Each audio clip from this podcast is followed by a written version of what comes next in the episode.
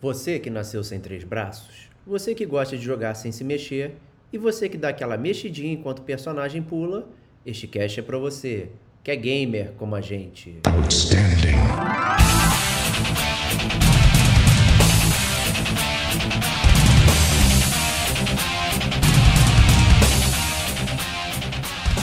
Diego Ferreira, né? Não vou jogar areia na sua cara. Rodrigo Estevão, Eu volta e meia eu falo isso, mas é porque é verdade. Antônio Lutifi, Ainda mais pra mostrar que o Rodrigo tá errado.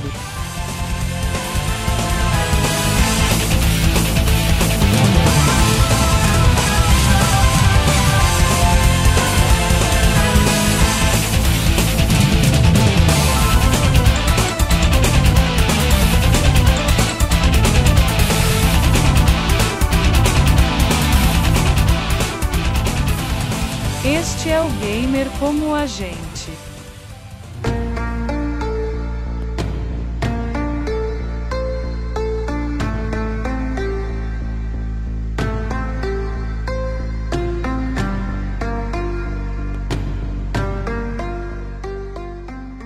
Olá, amigos e amigas gamers, sejam bem-vindos a mais um podcast do Gamer como a gente. Eu sou o Diego Ferreira, estou na companhia de Rodrigo Estevão. Salve, salve, amigos do Gamer! Como a gente.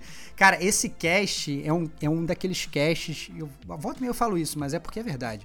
É um dos casts que tá no pipeline do Gamer Como a Gente desde o início. Porque essa discussão existe desde o início do Gamer Como a Gente. Né? É, pois é. sempre foi sempre foi uma grande pauta de discussão. Eu e o Diego a gente já caiu na porrada várias vezes por conta disso, né? As discussões de, de ah não, o problema é o tamanho do controle ou o tamanho da mão ou o tamanho da minha mão na cara do Diego. Ninguém nunca sabe qual é a verdade, qual é a resposta. Mas é, hoje isso será debatido aqui, cara. Finalmente chegou o momento de discutir sobre controles de videogame. Pô. E trouxemos nosso voto de Minerva para não ficar só um embate entre eu e você, né? Nosso amigo Antônio Lutfi. Seja bem-vindo novamente ao Gamer como a gente. Uma honra sempre estar aqui, ainda mais pra mostrar que o Rodrigo tá errado. Isso vai ser Putz, maravilhoso. cara, isso, glória, é uma, isso é um prazer, um prazer. Uma Essa, essa noite de segunda maravilhosa. Olha aí, cara. Eu, eu, pra, pra você ver, é que eu já tô acostumado a ganhar do Diego tantas vezes que eu fiz questão de chamar o Antônio, que é, porra, cara, o cara é meu mestre e meu discípulo ao mesmo tempo, né, cara? Fiz questão de chamar ele, porque vencer do Diego tá sem graça já, cara. Então tem que, tem que, tem que ter boas disputas, porra. É isso aí. É, Eu chamei o dedo enrolado aqui, né? Pra fazer o cop comigo, né? É e isso. tentar é ganhar isso. esse, esse chefe aqui. Né? É então vamos isso. nessa aqui. Estevox, então, né, como todo embate, né, tem que ter regras. Né? Não vou jogar areia na sua cara, né? Não vou fazer nada disso. Então, diga as regras pra galera aqui que está acompanhando o gamer como a gente. Então, galera, a, a- assim, inicialmente a ideia desse cast inicial era a gente fazer um cast para decidir qual o melhor controle de todos os tempos, né? E cagar uma regra aqui, né? De porra, esse é o melhor controle, e, né? E dane-se todo mundo, e essa é a grande verdade do gamer como a gente. Só que a gente sabe que isso talvez não seria justo, e a gente sabe também que às vezes de- é, a tecnologia muda muito e certas comparações às vezes não são justas, né? Vou com- comparar um controle de hoje com um controle, sei lá, de lá atrás. Lá atrás ele poderia funcionar muito bem para aqueles jogos lá de trás, né? E hoje, obviamente, não funcionaria, não funcionaria absolutamente nada.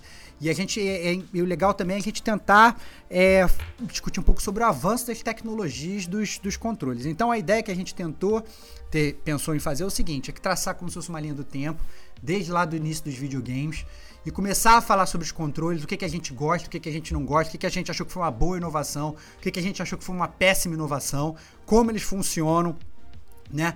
E realmente fazer essa linha do tempo. E tem uma regra base, né? Então a regra base é que a gente vai falar só dos. A gente não vai falar de periféricos, né? Então alguém vai virar e falar: ah, não, você não falou da Power Glove do, do Nintendo. É, realmente, a gente não vai falar dessas palhaçadas. A gente não falou da Power Bazooka do Super Nintendo. É, realmente, a gente não vai falar da Power Bazooka e nem do tapete de, de, de dança do Mega Drive. A gente não vai falar disso. Pô, só tapete é bom, hein? Tapete é eu bom. sei que tu, eu sei que tu é fã do tapete do Mega, cara.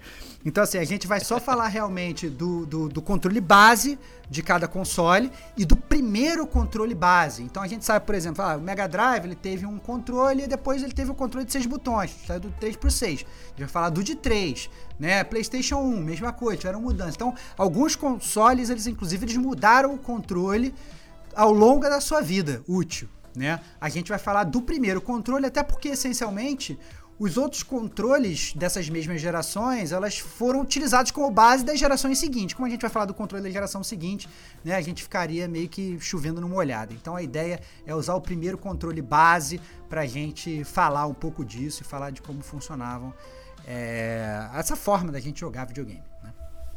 Não, e você falou tudo, deu gancho já do, do próximo bate-papo, porque a forma de jogar videogame ela é a mesma desde o início dos tempos né? Que é você fazer um input através de um controle, né? Seja de qual forma for, né? Pode ter muitos botões, nenhum botão, pode ser um switch, pode ser um dial, enfim, é né? uma série de formas de você interagir com o videogame, mas todas elas envolvem um controle ou, no caso do computador, como o nosso amigo Antônio falou aqui em off, né, um teclado, então você tem inúmeros botões para apertar, para gerenciar, né, o seu jogo, né, e um mouse, né? Então assim, é, essa forma de input não mudou muita coisa, né? Principalmente se tratando do, do, do, teclado, né? As pessoas jogam computador até hoje com teclado né? e mouse. Muitos, inclusive, acham que essa é a melhor forma de jogar videogame. Né? Até jogos de primeira pessoa, jogos de ação, enfim. Né? E no caso dos videogames, dos consoles, continuamos interagindo com, com, com a nossa televisão através também de um controle na nossa mão. Né? Antigamente com fio, hoje sem fio né? Hoje com a bateria que acaba em 3 minutos, né? Dependendo né? se for do PlayStation 5, o controle.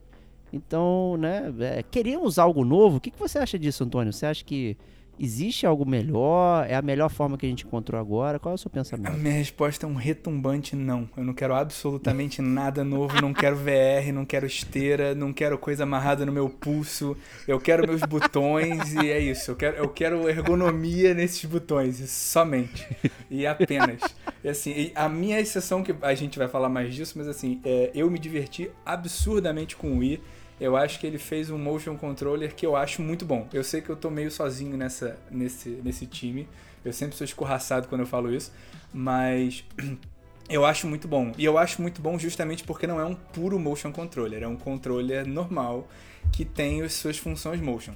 Mas toda essa coisa, essa promessa, cara, eu não quero botar um negócio na minha cabeça, eu não quero botar um plug no meu cérebro, eu não quero, eu quero sentar e com o meu controle, assim, eu obviamente eu não vou dizer que que não pode ter nada melhor, porque pode ter uma coisa melhor ali na esquina que eu não tenho visão para ver. Mas o, o, que me é oferecido, assim, o que eu vejo como grande coisa revolucionária da interface com os videogames e metaverso, não sei o que, eu acho horroroso. Eu não usaria nada disso. e, é, e é isso. Então, assim, no momento eu vou continuar no meu controle. Agora qual? Justo. Vamos, vamos descobrir. Vamos descobrir, né? É. Estevox, como é que você vê isso aí? Então, eu acho, cara, que eu tô com o Antônio no sentido de que é muito conveniente você ter um controle, cara. Assim, você senta no seu sofá, entendeu? Você se afunda no seu sofá, você pega o seu controle e você joga, entendeu? E você é. E o controle também é muito útil. Até quando você tá com raiva, você tá com raiva, você joga ele na TV, quebra a sua TV, entendeu? O controle Não, serve para várias coisas. Entendeu? O controle serve para gerar brigas contra os amigos. O cara, o teu amigo vai na sua casa, enfiou a mão no pacote de cheetos, sujou o teu controle, acaba a sua amizade. Ele inclusive define que pessoas você vai levar pro resto da sua vida ou não, entendeu? O cara cagou o seu controle, meu amigo. O cara não merece estar na, na sua vida. Então, assim, eu acho que o controle é, o, é, é realmente a melhor forma.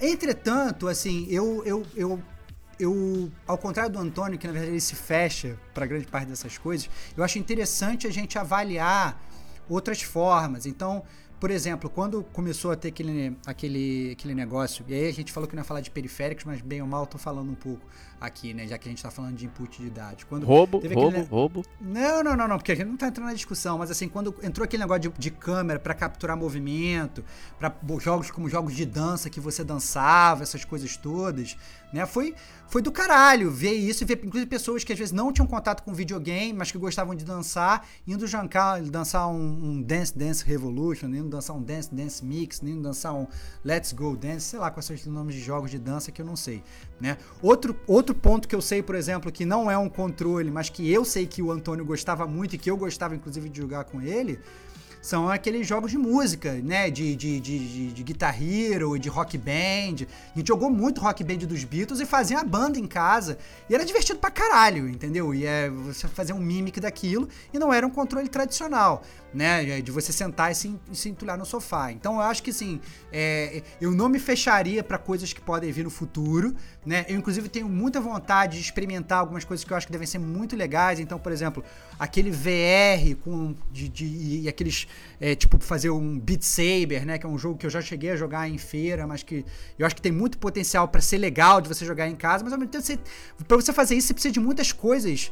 É, além, não é só do VR, você precisa ter espaço na sua casa, né? Você precisa ter. Você quer dançar na frente da sua televisão, você não pode ficar dançando a, a, a 30 centímetros da sua televisão.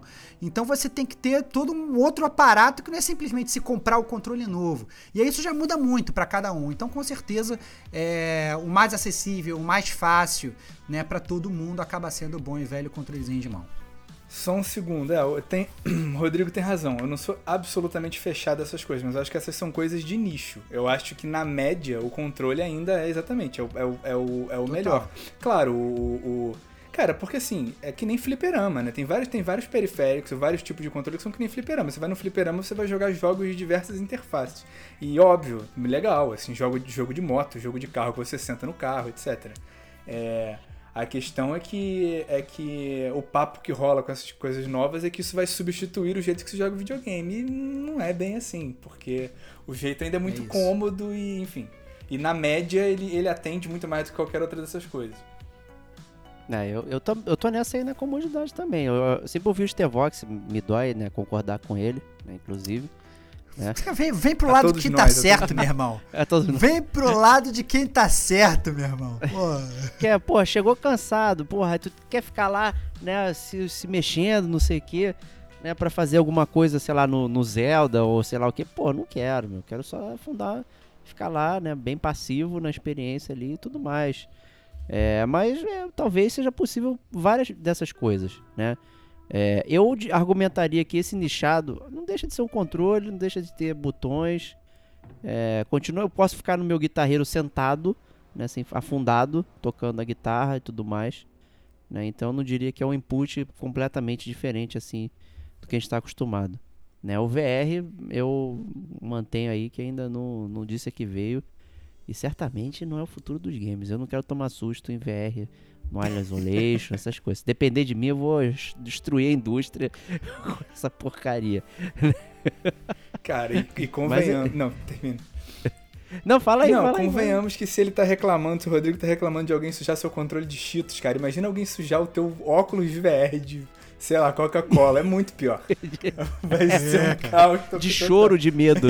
Não, cara. não, cara. Medo. Cara, desculpa, cara. Você comprou um capacete de VR e o cara sujou teu capacete Vomitou. de caspa, meu irmão. Não de caspa, cara. O cara tem caspa, brother, sabe? Ou então, sei lá, cara, o cara tem problemas seríssimos de queda de cabelo. Você vai olhar o teu, cabe... teu capacete cheio de cabelo de Aí ontem. é você, no caso, né? Sou eu, é, óbvio, é um grande careca. Você vai ficar, tipo, sabe, catando o cabelo dos outros e tal. Olha que parada zoada, cara. Eu acho que tem muitas formas de você zoar o gameplay do amigo só zoando o controle dele, pô. Foda. É, essas formas, inclusive, né, não permitem você fazer aquela sacanagem de desconectar o controle, né? Tá cada vez é. mais difícil, né? Agora você tem que dar um controle sem bateria, né? Tira pra, pilha, sacanear cara. o, tira, o amiguinho, Tira né? a pilha. Se for Xbox, tira, tira pilha, cara. Tira a pilha. Né? Então vai ficando cada vez mais difícil. Né? Mas e, e, e com isto posto, né? A gente talvez possa chegar é, uma suposta estagnação né? dessa forma de input. Né? Os controles já não tem mais botões, é impossível você gerenciar tantos botões assim. Né? E aí, de repente, eles chegaram num layout, digamos, talvez é, ótimo, né? É, tipo, os botões são os mesmos, né? Os, os, botões da face, os botões de cima, né? Colocam-se lá, ah, botão de share, botão bolinha do Xbox, não sei o que, né? No, no, no Switch tem o botão home, botão não sei o que. É, que são coisas que não têm utilidade prática de verdade, né? De fato, para interagir com, com o jogo, é apenas para interagir com o videogame. Né? E aí a gente está num movimento aí que só tem, sei lá, oito botões, né? Fora aqueles da utilização do da manete, né? De afundar o botão ali.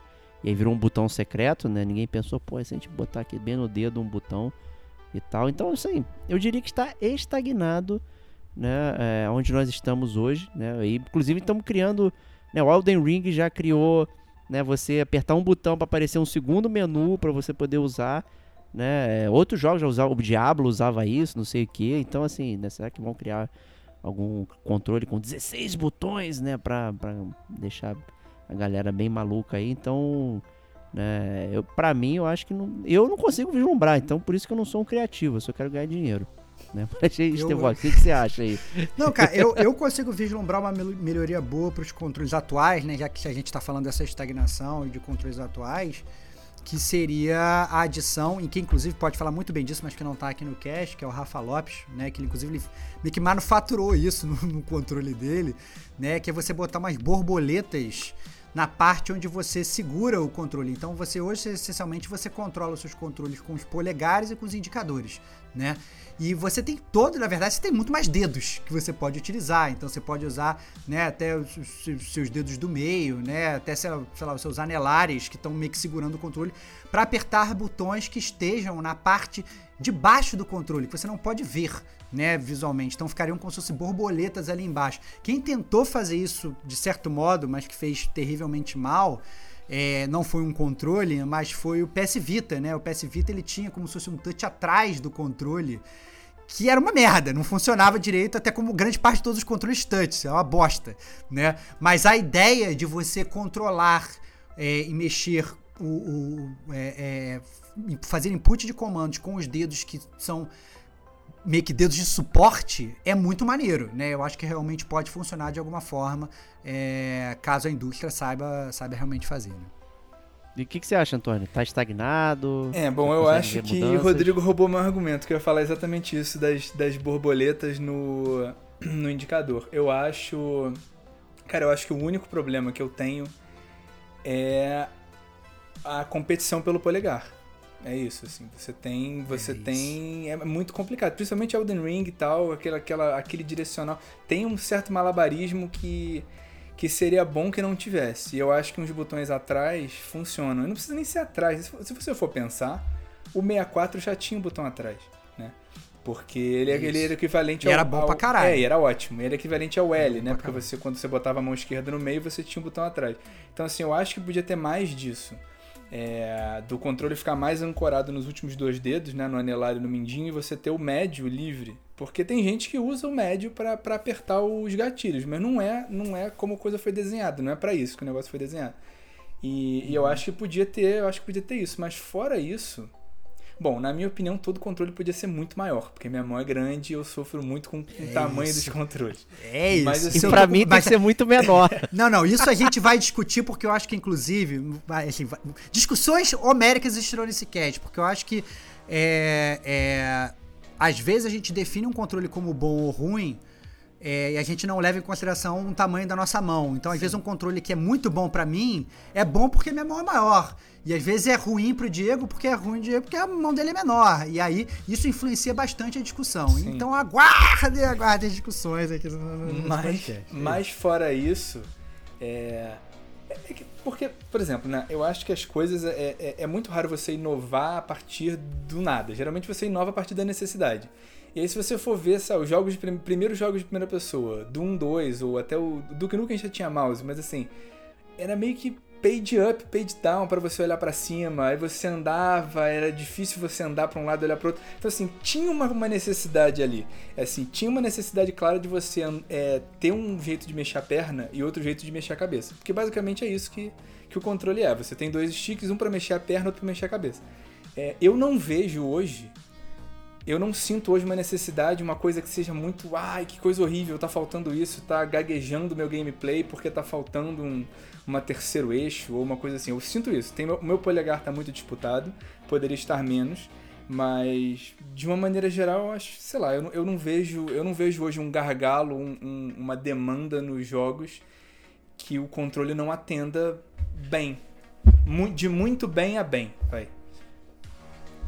Você não acha que isso é mapeamento também? Tipo, você falar, ah, meu polegar está sendo disputado. O próprio Rafa, ele trocou para borboleta, fez esse, essa proeza de engenharia porque ele achava que o botão deveria ser mapeado em outro lugar. Ele está tendo achando que certas ações não condiziam com a posição. Ele ficava muito, muito competitivo. Tipo, pô, por que, que eu vou virar a câmera, usar o botão pra recuperar energia e rolar ao mesmo tempo? Não consigo. Né? Tudo muito perto, né? Será que é um mapeamento? Mas você mapearia pra onde, né? Porque eu acho que nós três jogamos. Elden Ring aqui. Pra onde você poderia mapear o rio? Porque assim, o, pole, o polegar... A câmera... No, no Elden Isso não é um incômodo. Eu não sei como é que o Rafael joga. Eu nunca vi ele jogando. Mas assim, é... é- Joga mal. é, acho que é isso.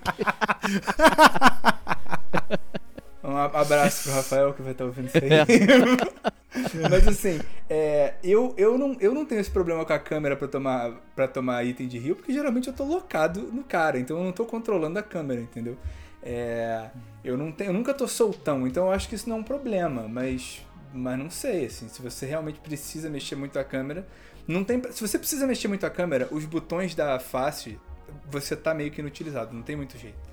E o que eu acho é que o Elden Ring e os Souls, de uma maneira geral, te dão uma maneira muito boa de não precisar mexer a câmera. Inclusive o Elden Ring mais do que outros, porque o Locom é muito distante, né? Ele é muito, ele é muito generoso. Isso, é. Então, assim, eu não tenho, eu não tenho esse problema, mas, é, mas eu acho que o polegar é muito competitivo, sim. Na verdade, vou te falar, no, no Elden Ring e no Souls Like, o meu problema não é nem na, na mão direita, é na mão esquerda. Que é você trocar É o isso. item, é você trocar o item no É direcional e ter que andar. Porque andar não tem local. É cara. isso. Andar você tem que andar. É, É, é, exato. Não, é. É, é, é, eu, nem, eu nem queria citar. Vou citar mais na frente quando a gente for falar sobre, sobre o controle de Xbox versus de PlayStation, porque eu acho que tem uma mudança fundamental que, que meio que quebra um desses controles pra mim. Mas não vou, não vou queimar a pauta, não. Mas e começar a falar disso, porque esse é um, é um argumento fundamental pra mim. E esse é um que- argumento me que eu já faz- sei qual é e tá errado. Então o debate vai ser bom e vambora. Muito bom. Então, guarda, guarda o muito bom. pensamento, pelo amor de Deus aí. Muito bom, muito bom. Então acho que esse pode ser um bom gancho pra gente começar então aqui a, a- a linha do tempo dos controles, né? E não, não, vamos, vamos- não vamos ser um embate, né? E primeiro vamos apresentar os controles de forma contemporânea, né? Então vamos apresentar aqui alguns controles né, de consoles e tudo mais, como o Stevox falou, de forma contemporânea, então não é um versus o outro, é simplesmente algo que aconteceu naquele período de tempo. A gente vai debatendo, depois a gente dá a nossa opinião especificamente qual o nosso melhor controle de todos os tempos aí, né? Então vamos aguardar chegar nesse ponto. Então vamos começar a linha do tempo com é, o Atari, né? E o velho Pong e outros jogos, né? Que existiam na época, né? Que você tinha esses jogos estilo Pong ou, ou- ou outros, né? Que na verdade tinha um dial de televisão, então era uma bolota que você gira para um lado, gira para o outro. Cara, um É. dial de televisão. Quando você fala um dial de televisão, você se desconectou com, sei lá, provavelmente quase toda a nossa audiência. Eu tenho cara. 40 anos, gente, então É, assim, não, peguei TV é- preto é, e branco, cara, né? muitas Desculpa. pessoas Tem gente não nem viram. sabe. Desculpa, quando você tá falando do controle do Pong e do Atari, você já des- desconectou dessa galera. Já, Então, já. Se o Atari, se o Atari é o flashback da Tectoy, que não é um Atari, É. não, não. Então assim, antigamente, né, quando, quando o mundo era preto e branco, né, a forma de você interagir com um jogo que chamava Pong, né, que é uma espécie de, de tênis, né, tênis for two, né, você tinha uma barrinha que tinha que de- impedir que a bolinha encostasse no canto da tela. E você fazia isso não com uma setinha para cima e para baixo, mas girando uma roda para esquerda, para esquerda ou para direita. Né, para onde você girava, para direita, para esquerda, você vira. nascidos, pros nascidos depois dos anos 90, é tipo um dimmer de luz. É isso. Quando você vira Boa, pra, um é, lado, é, pra um lado, ele vai pra um olha. lado, e quando você vira pro outro, ele vai pro outro. E quem, quem não conhecer dimmer de luz pode pensar que, na verdade, sei lá, a tampa que você tá abrindo ou você tá fechando. É isso. Meu é Deus. muito simples. Abriu a tampa, a barra- ba- ba- ba- barrinha foi pra cima. Fechou a tampa, a barrinha foi pra baixo. Essencialmente era uma parada dessa. Perfeito, Né? Perfeito. Então não tinha nenhum botão, você só tinha o dial para interagir com o jogo. E aí o Atari né, trouxe lá o seu controle, uma manete, né, por isso que era joystick, né, stick de, de barra, me- realmente, onde você segurava com uma mão, né, e a outra você usava o único botão disponível para interagir com o videogame.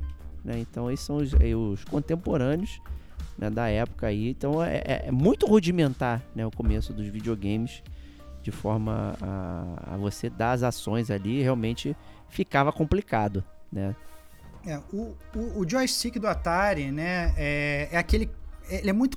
Muito comumente visto pelas pessoas como um joystick original, né? Que é aquele que você meio que segura com a mão inteira. Você fecha o seu punho em cima de, de, de, de, de um negócio e aí você vai mexendo para direita ou para esquerda e vai fazendo o seu personagem andar para um lado ou para o outro. Você tem um botão só, como o Diego falou. Então, na verdade, você, você meio que você segura como se fosse um fazendo um joinha, assim. Você segura o controle todo com a mão Joinha. esquerda, você apoia ele na sua mão.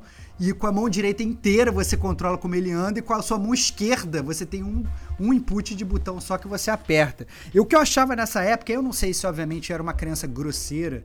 Eu, assim, o, o Antônio já me criticou isso no passado, por eu ser um cara grosseiro com os meus controles, apertar botões de forma muito violenta. Já fui muito criticado. Tipo, cara, você tá massacrando o seu controle. É por isso que ele não vê o Diego jogar, cara, que o Diego é um cara que ele.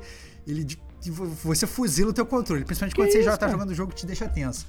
Mas, mas assim, eu já vi, cara, já vi. eu sei Agressão, cara, gratuita. mas, mas, a, mas a grande verdade é que o, o- eu sentia sempre que o, o controle do Atari é um controle que tinha uma vida útil pequena. Assim, ele É quebrava, ele quebrava fácil, assim, entendeu? Ele era um controle que, de repente, volta e meia, ele ficava meio maluco, o personagem começava a andar para lugares de coisa, a manete ficava meio mole e tal. E eu não sei se era por conta da violência das crianças da época, né? Ou se realmente era ruim, mas com certeza é, foi algo que, que foi se melhorando ao longo dos tempos, né? Eu pergunto se o Antônio lembrava das ventosas que tinham abaixo dos controles também, que usava pra pregar ele no chão pra evitar escapar. Olha, eu vou te falar assim, ó, pra começar, eu sou bem mais jovem que vocês, assim, bem mais. Olha, filha, olha Ah, que não, filha com, da com essa mãe. cara aí, não é não. É, olha que filha da mãe, cara. Que filha da Então, mãe. assim, não, mas sério, eu não tive Atari, eu não tive Atari, eu só fui ver o Atari muitos anos depois. Eu não, eu não joguei Atari, não tive. Eu, eu sei de que ventosas você tá falando, mas eu nunca joguei um Atari.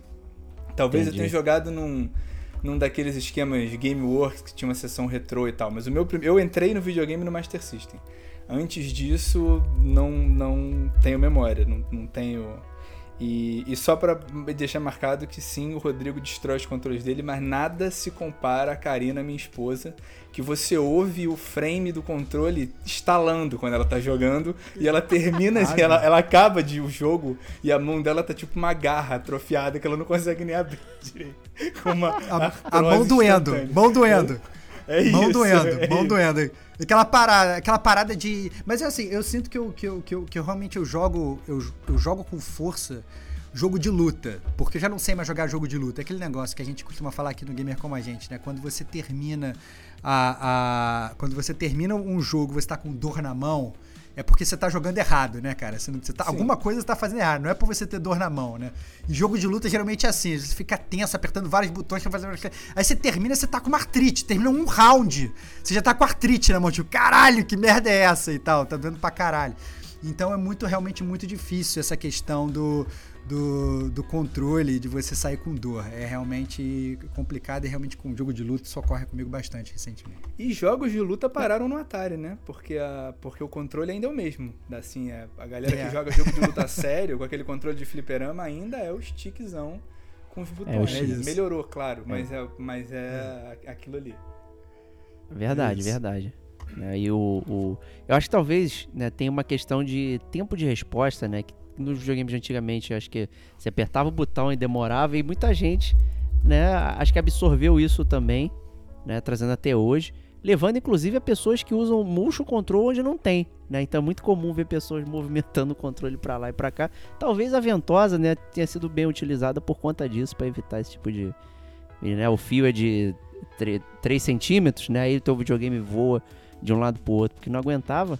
Né? Então o, Atari, né, ele realmente tinha um botão apenas para interação né, com a sua manete ali, o joystick.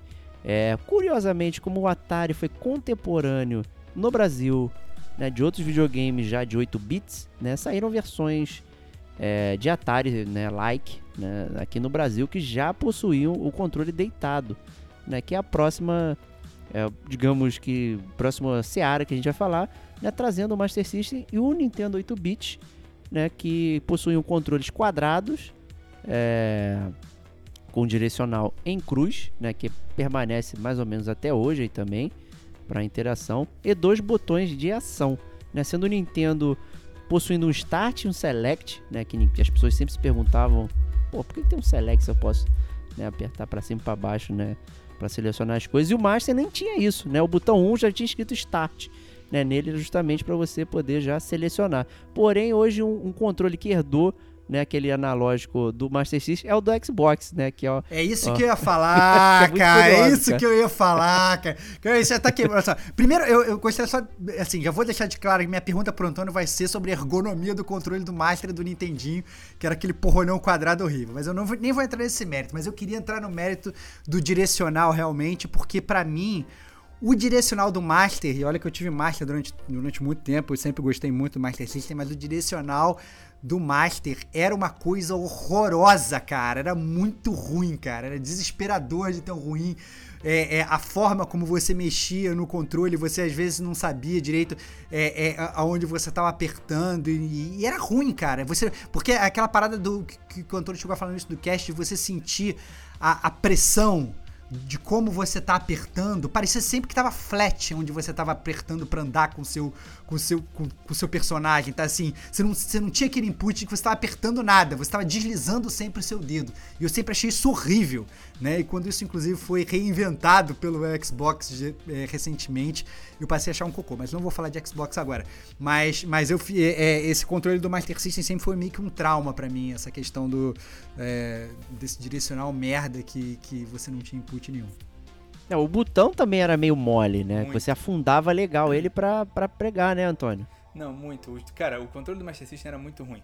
Pra começar, que não foi falado, você tinha que levantar pra pausar o videogame, que já já já é um absurdo completo. E, e depois, assim, não, de fato, o direcional, cara, aquele, aquele diagonal que tinha no direcional era uma piada de mau gosto. né? É. É.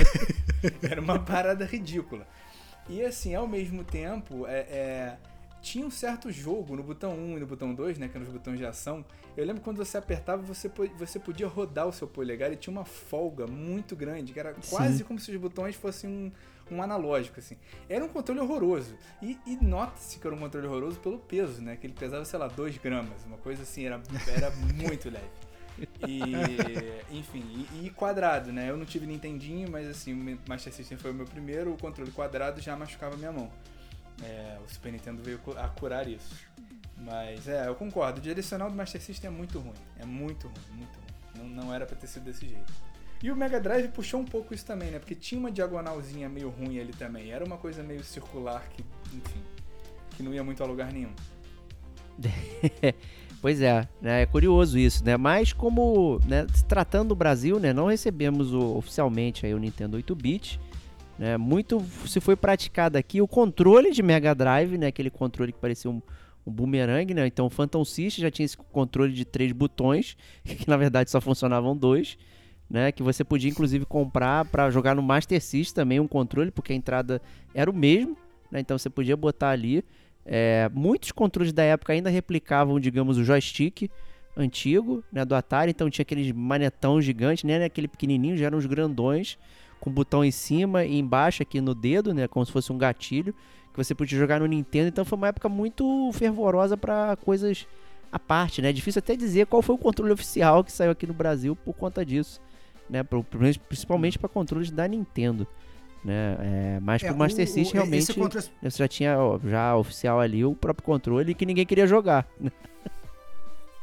É, esse, esse negócio que você falou, acho até legal pra explicar esse controle de três botões que só funcionavam dois, né? Essa parada é meio bizarra, né? Eu, eu, obviamente, eu entendi o que você tá falando porque eu vivi essa parada. Mas é porque, realmente, assim, pra galera que não teve oportunidade de jogar, você tinha um controle que tinham três botões, só que, essencialmente, dois botões faziam a mesma coisa. Então você tinha A, B, C e o A e o C faziam a mesma parada. Então você. Era muito estranho, na verdade, você ter isso, porque realmente não tinha nenhuma usabilidade. E realmente era muito popular no Phantom System. Né? Quem, quem teve a oportunidade de jogar, com certeza experimentou essa façanha, né? De você ter duas formas diferentes de fazer exatamente a mesma coisa. Eu acho que isso é inédito hoje, né? Com certeza estavam muito à frente do tempo. Claramente no futuro vão inventar isso, um controle com 27 botões, onde desses 27, 20 fazem a mesma coisa, né? Sei lá.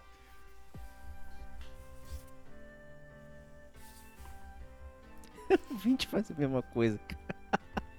Cara, eu acho que tá Ai, te faltando um pouco de visão aí. Se você for olhar, por exemplo, Alex Kidd, o japonês, o pulo é na de esquerda e o soco é na direita. Enquanto que o americano, o, o soco é na, é na esquerda e o pulo é na direita. Se você tem três botões e que o primeiro espelho é o último, você pode jogar do jeito japonês ou do americano. Ele tava só sendo internacionalizado numa época Porra. que. Perfeito. Sensacional.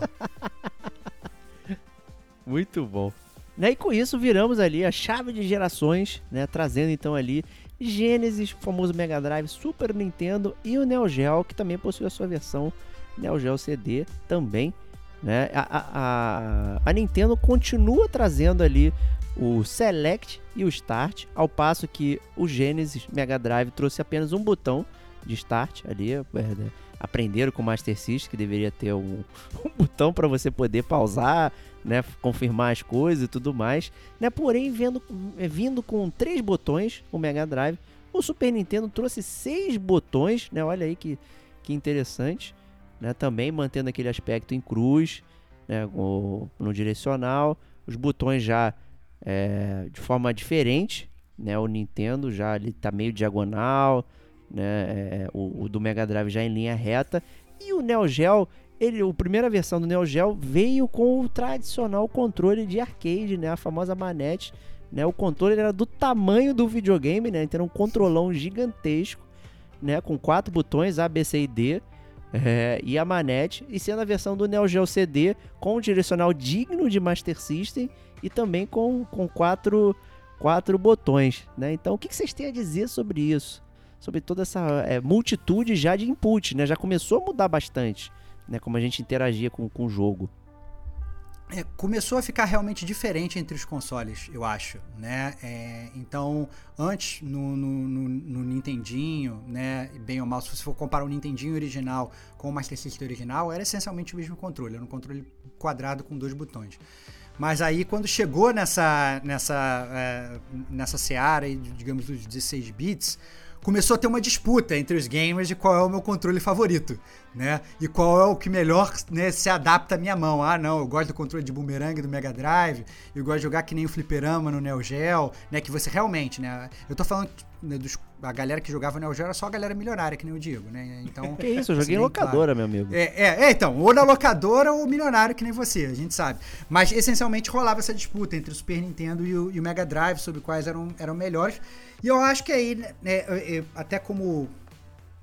A gente vê isso muito quando a gente fala assim: ah, não, quem, quem, quem conta a história da guerra é quem venceu, né? E a gente percebe claramente que todos os controles de hoje eles são muito mais baseados no controle do Super Nintendo, isso é uma evolução do controle do Super Nintendo e que ele que ditou o que seria a indústria do que do controle do Mega Drive, né? Então foi esse controle que foi usado como protótipo ali para ser evoluído.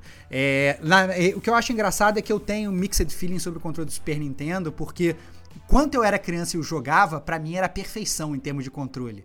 Em termos de peso, em termos de tamanho e tal. Mas jogando hoje mais velho o Super Nintendo, é, e aí daí vem de novo aquela percepção de tamanho de mão. A minha mão menor de criança, ela se encaixava perfeitamente na mão do- do- na- no controle do Super Nintendo. Jogando hoje, eu já acho o controle do Super Nintendo muito pequeno.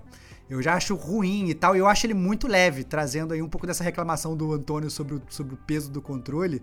Na época eu achava um peso perfeito, hoje eu já acho muito muito leve, como é pra, você ver, pra você ver- a gente perceber como é que é uma questão realmente de percepção de tempo, né? Mas com certeza eu acho que o do Super Nintendo morou aí no, no coração de muita gente. Isso aí. Fala aí pro Antônio pra gente aí. É, então, eu acho que, Pra começar, né, eu acho que nessa época era mais dado que o público-alvo do videogame era criança, né? Hoje você tem, Sim. hoje você tem um público-alvo que é faixa etária gigante. Se você tem um controle só pra atender todo mundo, talvez seja querer demais, mas enfim. É, vamos lá. O Mega Drive, curiosamente, eu só fui ter depois do 64, porque teve um- um- um- uma promoção nas americanas que era o Mega Drive mais 10 jogos por 199 reais. O que, Opa. que seria equivalente hoje a um pão com manteiga e, e um café com leite.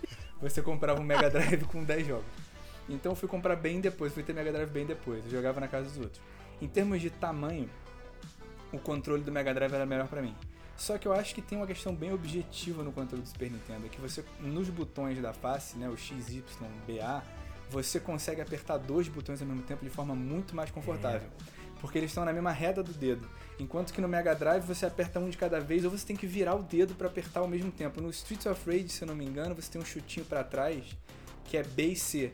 E era ruim, você tem que virar o dedo, ele não encaixa direito. Então acho que essa essa essa esse padrão dos botões em cruz, né, em, em, em diamante, né, se fosse anglicista, ele ele é melhor para você apertar dois botões. Você aperta o X e o B e o. Não, desculpa, o Y e o B e o X e o A muito bem. Inclusive, se você for ver o do, do Super Nintendo, os botões de cima eles têm o formato que encaixam com, com a ponta do teu dedo, que eles são é, é, convexos, né? E, desculpa, É, côncavos, côncavos. E os de baixo são convexos, que você pode apertar com a ponta e com o nó do dedo. Eu acho que isso faz toda a diferença. E claro, o L e o R é. é- Mas o L e o R qualquer um poderia ter copiado, né? Isso era inevitável que você ia, ia botar É. os seus dedos indicadores para jogo em algum momento. E, enfim, depois o PlayStation veio com dois, e em algum momento alguém pode vir com três gatilhos, sei lá. Mas assim, é, é- eu acho que essa é a diferença. E o Super Nintendo, mesma coisa. Na época se encaixava bem com, meu, com a minha mão, hoje em dia não se encaixa mais, mas a verdade seja dita, quando eu vou jogar Super Nintendo hoje em dia, eu jogo no emulador com o controle do Xbox, que aí se encaixa. Ih, tô dando spoiler, né? Mas enfim. Epa! Ô, olha! Epa, cara. calma, segura. Segue o baile, segue o baile. Bom, né? Até hoje o controle do Super Nintendo serve muito bem a minha mão, porque ela não é tão gigantesca assim. É, mas eu sempre achei ele um controle muito, muito suave. Né? O peso dele, eu achava o do Mega meio cu- truculento, assim, então os botões ainda eram meio duros. Né? O direcional ele tinha umas travas ali meio difícil pra jogar. Pô, o, o próprio Streets of Rage aí que o Antônio falou, que é um dos meus preferidos do console, ainda era muito difícil de navegar pra cima e pra baixo, no eixo ali, é tudo muito duro. Né? E você joga um Final Fight no, no Super Nintendo era muito mais suave, subir e descer na tela, nessa questão da ergonomia do botão, né? Muito bem pensado, a parte de cima você consegue pousar o seu dedo ali com, com tranquilidade, e a parte de baixo tocar com, com o nó ali do dedo, pô, é perfeito isso aí, sabe? É, é- eu achei ele muito bem, bem, bem amaciado. Né? Eu, já, eu tenho uma versão dele aqui, aquela versão mini, né? Até fizemos resenhas aqui no Gamer Como a Gente. É, e o controle é a réplica da época, igualzinho, tudo certo. E eu acho ainda um controle muito bom de se jogar, muito tranquilo. Né? Apesar de ser manete né, norte, sul, leste, oeste, dá pra fazer Hadouken, dá pra fazer tudo tranquilo. Ele é muito suave nisso. Então, assim, acho muito bom ainda o controle do Super Nintendo face a versão primeira do, do Mega Drive, tá? Né? Aí é o controle de seis botões que a gente vai ver no prosseguimento, né, na, na- no console posterior do, do Mega Drive. Aí sim, né, você tem uma melhoria ali, digamos, de é, maciez, eu diria. Mas o Neo Geo, eu sempre achei, do Neo Geo CD, eu sempre achei um controle horripilante. Era impossível jogar qualquer jogo nele. No Neo Geo normal era, era a réplica do arcade, né, na sua casa, né? Então você botava aquele controle em cima do teu joelho, né? Vamos jogar e tal. Agora o controle do Neo Geo CD, caraca, meu, era insuportável. Cara, era não- impossível de jogar não por causa do controle, mas por causa do preço, que era Também. totalmente inacessível. É isso. Não, Não é em você eu até entendo, Não, cara, mas pra gente era cara. inacessível, cara. Eu não cara. tinha, né? É, não tinha isso aí, né? né? Controles também dessa época, né? Que não tá na pauta aqui, mas vale ressaltar, né? O controle do 3DO, lá da Panasonic também, famoso controle tradicional ali, bem imitando o do Mega Drive, mas tem o controle do nosso amigo Atari Jaguar, né? Eu acho que o Stevox aqui omitiu. Porra, cara. Cara. Mas, Bom, omitiu Que é que muito vamos curioso. combinar, né, cara? Quem é, que- quem é que tinha Atari Jaguar, cara? Ninguém tinha Atari Jaguar, cara. Não, o Atari Deus, já cara. tava né, na, na- finada já, né? Mas o controle do Atari Jaguar tinha 3.890 Cara, botões, né, o gente? controle do Atari Jaguar parecia uma secretária eletrônica antiga. Que, que- assim, quem, quem é, ve- é jovem não vai nem saber o que é uma secretária eletrônica, mas o, o controle Jaguar era isso, cara. Era uma, secret- uma secretária eletrônica. Era, não, não dava, sacou? Era muito bizarro. Era muito bizarro, que ele tinha número, né, cara? O eu tô vendo do aqui agora, cara. eu nunca tinha visto antes, cara. Não? Não. Caraca, meu. É muito doido Cara, o controle bem- do Jaguar, bem cara. horrível, realmente. É muito horrível. A Atari não sabia mais o que fazer. Aí cri- criou um controle desse surreal, assim. Caraca, meu, não, não tem precedente na história, né? Ele, ele queria pegar um, sei lá, um- talvez o teclado, né, dos computadores e botar ali aqueles botões, né, muito focado em jogo de tiro, né? Tinha Doom pra, pra Jaguar, né? Foi até um dos carros-chefes do lançamento e tudo mais. Né? E todo mundo sabe quem jogou Doom antigo aí, pô, cada botão numérico trocava arma. Né? Então era, era funcional porque era um teclado, você apertar um, dois, três e decorar que o 3 é o revólver, o 4 é shotgun, por aí vai. Né? E ah, se eu fizesse isso num controle, né? Aí, pô, o bicho não cabe nem na tua mão. Né? Muito doido isso. Mas é, fica como parênteses na, na história dos videogames isso aí, porque realmente não, não, não causou história, só piadas. Né? E prosseguindo aí, próxima, próximos consoles contemporâneos, temos o Saturno da Sega, o PlayStation 1 da Sony e o Nintendo 64 da Nintendo. Né? E aí tem muitas disparidades entre eles, né? Curiosidade aí trazendo, né, a Sony entrando uh, no, no páreo, né, como evolução ali do Super Nintendo, tem toda aquela história, né, da Sony se juntar com a Nintendo, ia ter um add-on de CD e de repente virou um videogame ali solitário e trouxe Start e Select também no seu controle, que isso sempre me deixou meio doido. Né? Não vou parar de repetir isso aí. É, é, sobre. É, antes de a gente começar a, a, detonar esses controles e falar realmente tudo, eu queria falar é, especificamente do controle do Saturno, que foi um videogame que eu tive e eu tenho muito carinho pelo Saturno.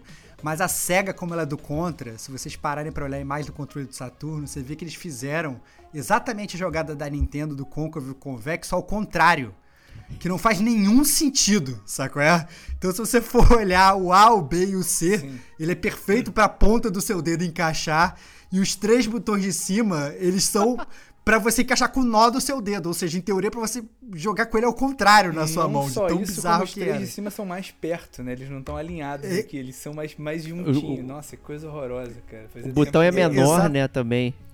Exatamente, assim. E, então assim, o controle do Saturno, ele era para mim uma uma grande aberração que me deixava muito dividido, porque eu amava o Saturno, eu jogava muito Saturno, eu amei ter um Saturno, mas ao mesmo tempo eu odiava jogar com o controle do Saturno, né? Então eu ficava muito dividido. Eu ficava, é, foi realmente assim um terror jogar com o controle do Saturno. E o que é engraçado com relação ao controle do PlayStation que surgiu nessa época é que eu jogava com o controle do Saturno, pensando, cara, como era legal jogar com o controle do, do, Super Nintendo. E pensava sempre no controle do Super Nintendo. E aí, quando lançou o PlayStation 1, eu vi aqueles negócios de você segurar o controle, que era inédito, né? De você meio que. Antes a sua mão, ela segurava o controle, mas a parte da sua mão de baixo ela ficava meio que voando, né? E aí foi o PlayStation que meio que trouxe essa inovação inicial ali de você poder segurar algo ali embaixo. Né, e ter um apoio para todos os outros dedos. E aí eu lembro que a primeira vez que eu vi isso, eu falei, nossa, que parada horrível. Que parada horrorosa. Essa parada não funciona de jeito algum. E aí a primeira vez que eu segurei o controle, cara, foi tipo assim, um raio de luz, eu falei, nossa, que parada perfeita. Eu agora tenho um apoio que eu que eu precisava, mas eu não sabia, cara. Foi uma coisa espetacular, assim, quando essa luz do Deus divino dos videogames entrou na minha vida e eu pude segurar, ter os meus dedos apoiando ali embaixo. Eu lembro perfeitamente a primeira vez que eu segurei o um controle do PlayStation. Eu falei, nossa, que delícia os meus dedos encaixando e segurando ali no negócio, que antes eles ficavam voando e ficavam perdidos eu nem sabia que era ruim. O, o, deixa eu até te perguntar, você como usuário de, de Saturno, né? O controle ele era, ele era, semelhante, mas bem diferente do Genesis. Né? Eu até achava o do Genesis mais confortável do que o do Saturno. Ele, ele, tinha uma ergonomia muito parecida com a do Super Nintendo, né? Com aquelas duas redondinhos na, na ponta, que o Saturno ele era meio quadradão, né? Ele tinha umas pontas, assim, era meio poligonal, né? Até. Uhum. É, não, e... o, o, controle do, o controle do Saturno, ele, ele não era nada confortável, cara. Ele era, ele era ruim mesmo. Até o L e o R para você apertar era estranho. Ele, ele não era um botão normal, ele era um botão que ele tinha como se fosse uns, umas, uns, uns edges, umas curvas assim. Então você não sabia se você apertava ele pela parte de cima ou pela parte de baixo, porque você repousar os seus dedos sobre ele não era ergonomicamente bom. Entendeu? Então era, é, o controle do Saturno era realmente um controle zoado. Entendeu? Principalmente o L e o R e essa questão do A, B e C, do X, Y, Z ele não funcionava bem. E isso, obviamente, não estou nem falando do direcional, que o direcional ele imitava o direcional do Genesis, que mais ou menos imitava o direcional do Master, que sempre foi um direcional horrível.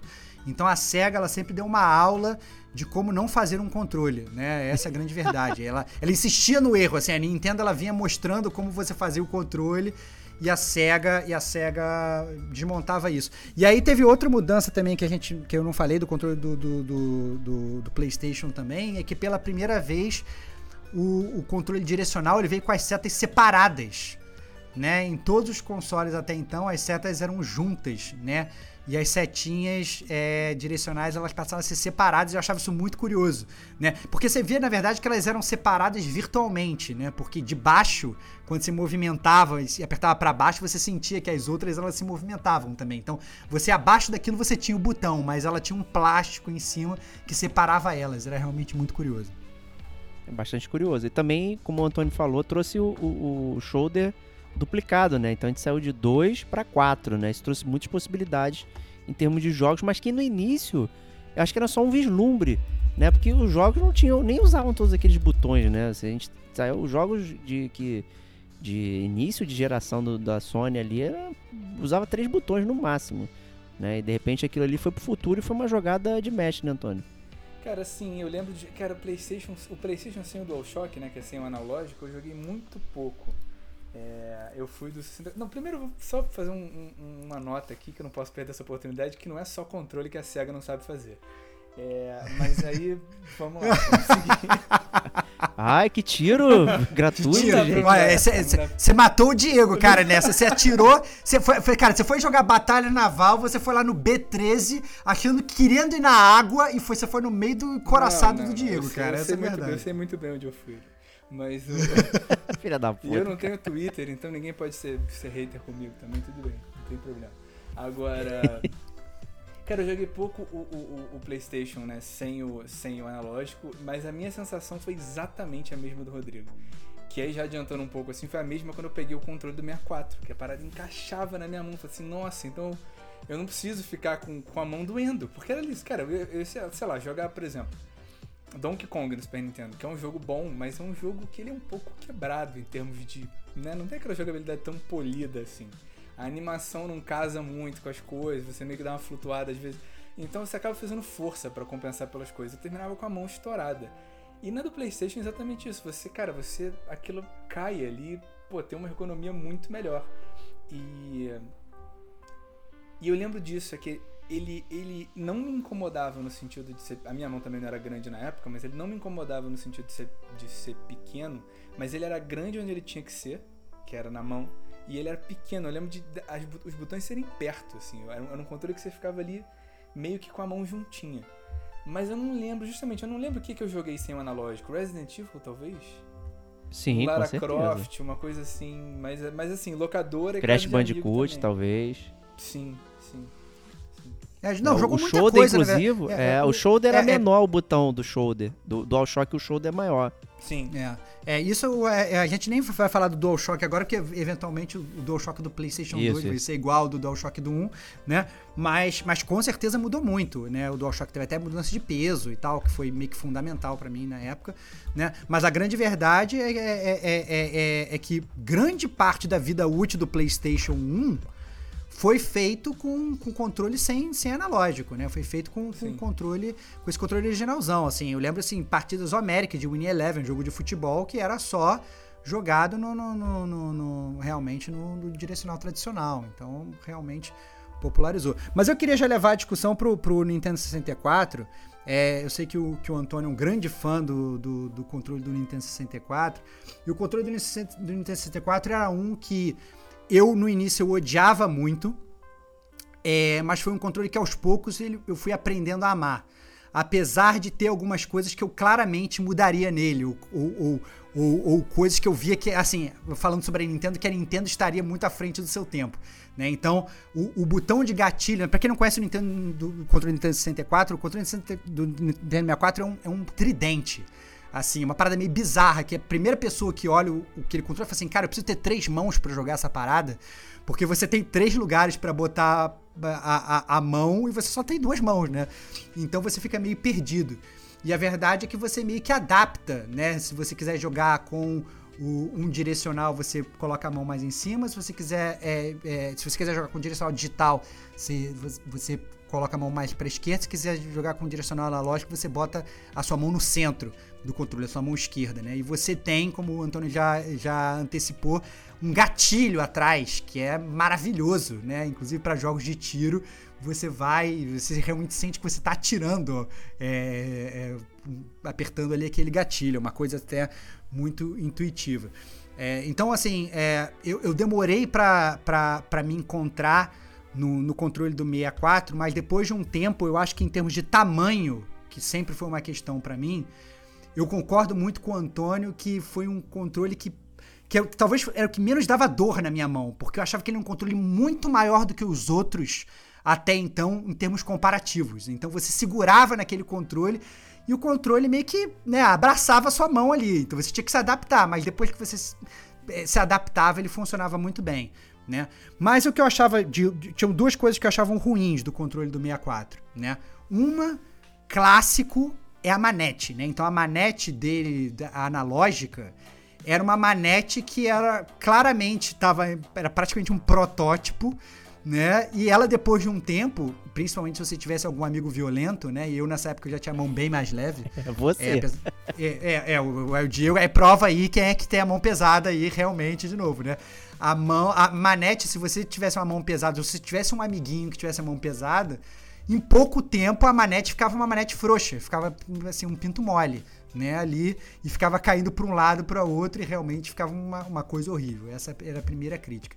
E a outra crítica é que você realmente tinha um excesso de botões ali, principalmente que eram os botões amarelos, né, do, do, Nintendo 64, que eram os botões que tinham assim à direita, que eles não tinham nenhuma função. Eram raros os jogos que usavam aqueles botões ali, era uma coisa meio estranha, né? Ele, ele ficava meio perdido ali, aqueles botões ali, como você fazia para utilizar ele. E tratava como se fosse um botão só, que ele só tinha um, um, a maleta, que era o C, né? Era, era pra cima, pra baixo, esquerda e direita. Né? Então isso era muito curioso também. E também o primeiro controle Nintendo sem o Select, né? quebrando aí a minha regra né? dos controles, que é o PlayStation herdou, o Select. Né? Mas o, o, o, controle do 64 eu achava ele bem interessante também, porque a gente estava na, na, no, digamos, na, no início dos jogos 3D e tudo mais, então era uma forma também de prever, pô, tu vai jogar 3D, tem esse cantinho, vai jogar 2D, tem esse cantinho, né? Então vai levando é, a forma muito vai jogar ali na disponibilidade dos jogos, né? Então o controle tentou é, pensar em tudo que estava disponível, né? Realmente a manete era sofrível e eu achava ela muito pequena também, né? O teu dedo ele escorregava bastante, né? Além dele ser meio frouxo, muita gente ocasionando jogar com a palma da mão em cima, que aumentava ainda mais o desgaste, né? Você jogar o dedo ele escorregava muito, né? E ele tinha outro fator interessante, porém talvez para muitos fosse um problema é que você podia alterar o peso do controle quando você encaixava o 011, né?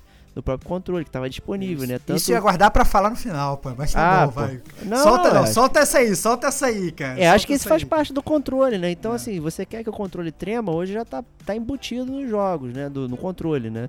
Naquela época você tinha que comprar o Rumble Pack, né? Então, se você quisesse que seu controle tremesse, tinha que comprar um adicional ali, plugar no, no teu controle. Né? Aí, quase, se você quer salvar depois... o jogo, não pode. Você tem que tirar o Rumble e botar o memory card, né? É, que, que você fala de Box? Fala aí. A parada, não, eu tô doido pra ouvir o Antônio falar do 64, mas só queria falar do Rumble Pack, que era o controle que praticamente fazia você dar uma cambalhota enquanto você jogava. Porque o peso era tão grande na sua mão que ele te inclinava para frente, ele te dava uma dor no, no punho, assim, porque era é muito meu. pesado, era assim, era, era desconcertante, porque ele fazia realmente o controle tremer, mas como era um negócio que era na frente, não era uma tremida uniforme, né? Ele tremia mais ali no próprio Rumble do que ele todo, era assim que eu sentia. E ele realmente uma, ele descompensava um peso que ele claramente o controle foi planejado para ele não ter aquele peso ali, né? A partir do momento que você põe aquele peso ali pro teu controle tremer, fica horrível jogar com aquele Rumble Pack. Então era realmente muito ruim, assim, eu achava um fracasso. Toca aí, Antônio, é, fala aí o que, que você acha vamos do, dar contextualizada novamente aos nossos ouvintes mais jovens, é porque assim, é, até quando o jogo era de CD, você não tinha como salvar o jogo, então você tinha que ter um memory card, que no PlayStation era ali em cima da entrada do controle, no console em si. Você, você comprava o que seria o equivalente a um pendrive, um USB stick, só que não era USB, você botava ali e salvava. No 64, é, embora o jogo fosse de cartucho, você pudesse salvar no jogo, algumas coisas você salvava no memory card, que você botava no controle e não no videogame, o que para mim era um erro justamente pelo que o Rodrigo falou, que fazia o controle ficar mais pesado. É... Eu, sinceramente, nunca tive um memory card de 64. Eu não sei o que, que era salvo ali. Eu acho que pokémons e fotos, enfim. Mas assim, o save game normal ficava na fita, né? E não tinha muito problema. É, eu, já, eu tive um Rumble Pack, esse que fazia o controle do TME, que também era um Memory Pack, mas eu nunca usei o Memory Pack. E, mas assim, né, falando do controle, realmente a manete é um controle meio protótipo, não é só a manete que é protótipo, ele é inteiro meio protótipo. Porque esses botões, esses botões amarelos são os botões C de câmera. C, é, eles seriam, hoje em dia, eles são substituídos pelo segundo analógico, pelo analógico da direita. A ideia, É isso. A ideia é que eles É fossem, eles fossem botões para você mexer a câmera para as quatro direções da câmera. Tanto é que o, o Mario 64, né, que, que foi o jogo que lançou o 64, é, você tinha várias opções de câmera e você podia virar a câmera de um jeito completamente troncho e horroroso.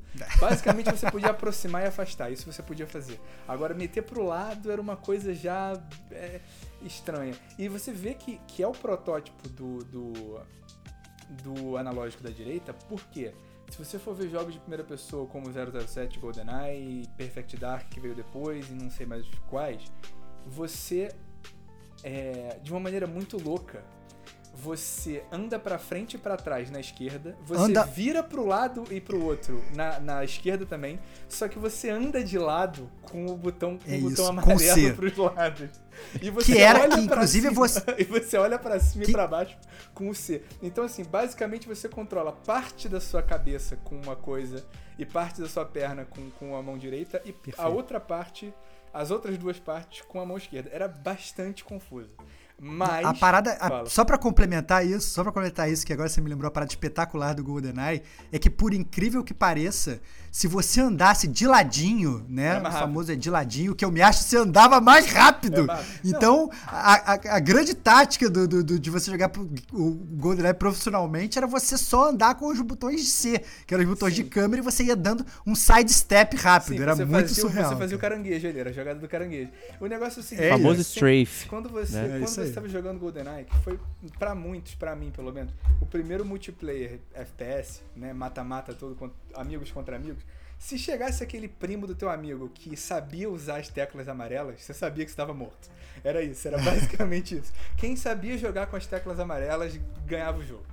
E então era, era um protótipo disso.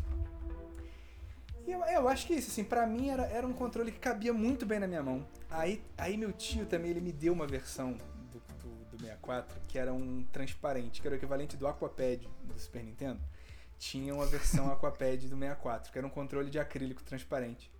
E ele era muito maior. Ele era um. Cara, ele era, era grosso, era bizarro, era uma coisa gigante que o dedo nem fechava. E era maravilhoso, eu adorava aquele controle. Eu adorava. Quando aquele controle quebrou, eu tive que jogar com os controles normais, eu fiquei muito triste. Porque aquele sim cabia na minha mão. E isso é um sofrimento que eu sigo até hoje. Mas vamos lá. A gente vai, vai seguir esses capítulos de sofrimento. Então vamos lá sofrer bastante, né? Que a próxima geração aí trou- trouxe uns controlezinhos que. Minha nossa, né? Então vamos lá, começando aqui. a- estamos falando de contemporâneos Dreamcast, GameCube, Xbox original e PlayStation 2. Né? E aí trazendo o PlayStation 2 é, a baila aí, né? Falando um pouco do 1 ali. O 1, o PlayStation 1 era o console ali que também estava no, no início do 3D e tudo mais e sofreu uma revisão no meio do caminho, onde apareceu um controle já com duas manetes é, para você controlar os eixos, né, em 3D e tudo mais. Ele, como o Antônio até fala, um controla a cabeça, outro pé. Né? Então, o controle do PlayStation 2 ele é uma evolução é, disso aí. Então, o controle original do PlayStation não tinha Rumble, né? O DualShock já, né, por ter esse nome Shock, né, Dual de ter o- as duas manetes e o Shock para ter o Rumble, né? O PlayStation 2 seguiu aí essa cartilha com um peso diferente, né? Já um controle preto, né? Que o console ele veio com essa, com essa proposta, né? Mas um, já é, digamos, o, o, o que a gente mais ou menos está acostumado até hoje em termos de, de Sony.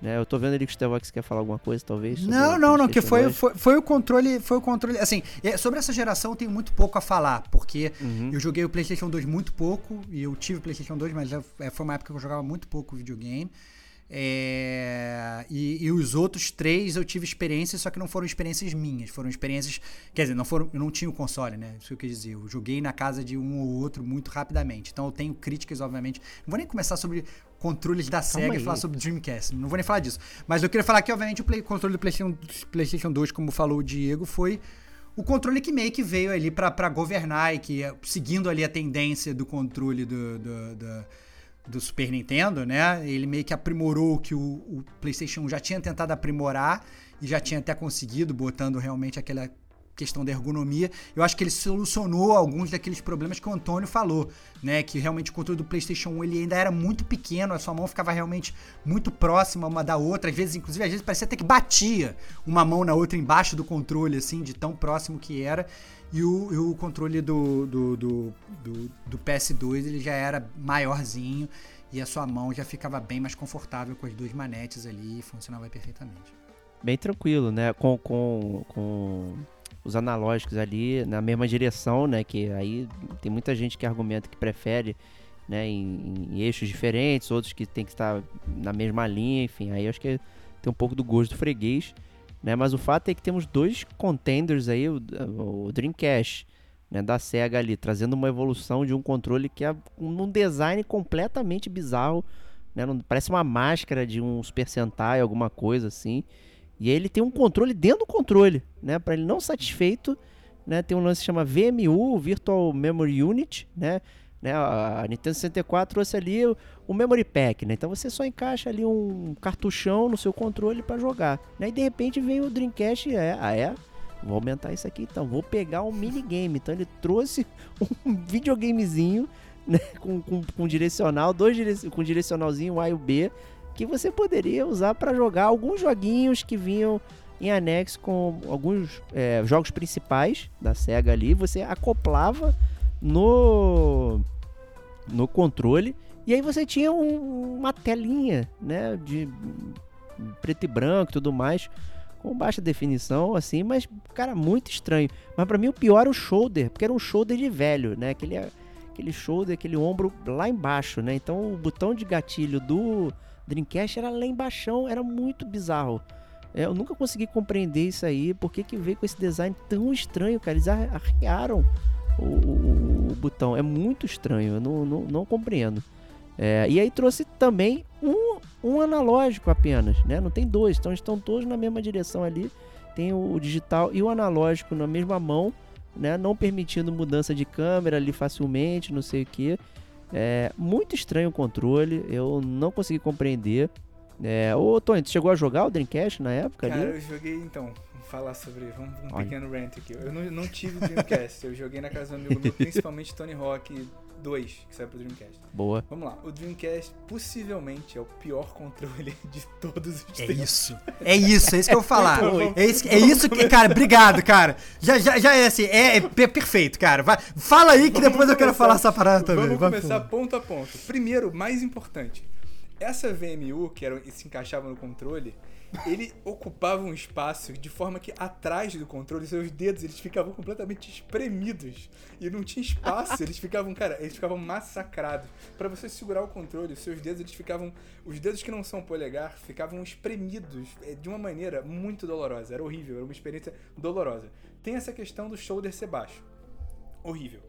Cara, o fio saía para baixo, pelo amor de Deus, deixa ele aberto aqui. Não tem sentido nenhum, nenhum, isso. O fio, então, o fio, ele em vez de sair na direção do videogame, ele saía na direção da sua barriga. E você tinha que dobrar ele e encaixar num gancho que tinha no próprio controle, porque a, a, parada é um erro de design que o controle sabia, ele assumia. E aí você encaixava. E claro que se você encaixasse muito apertado, aquele fio começava a desgastar muito rápido, que ele ficava horror, assim, completamente estirado.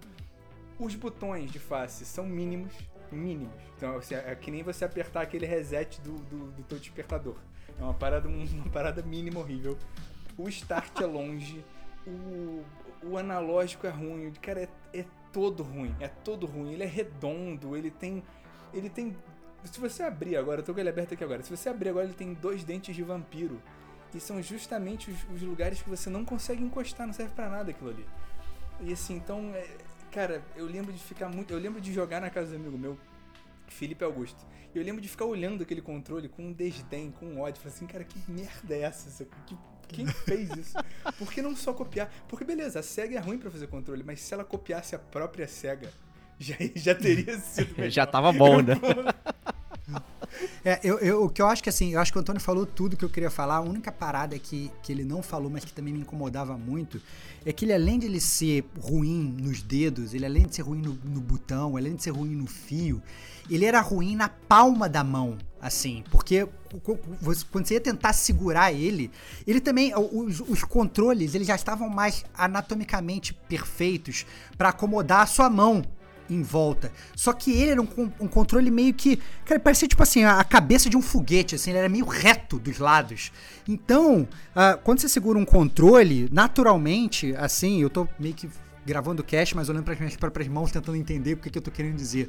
Mas assim, naturalmente, os seus, os seus punhos, eles vão um pouco mais para fora e os seus dedos eles vão um pouco mais para dentro.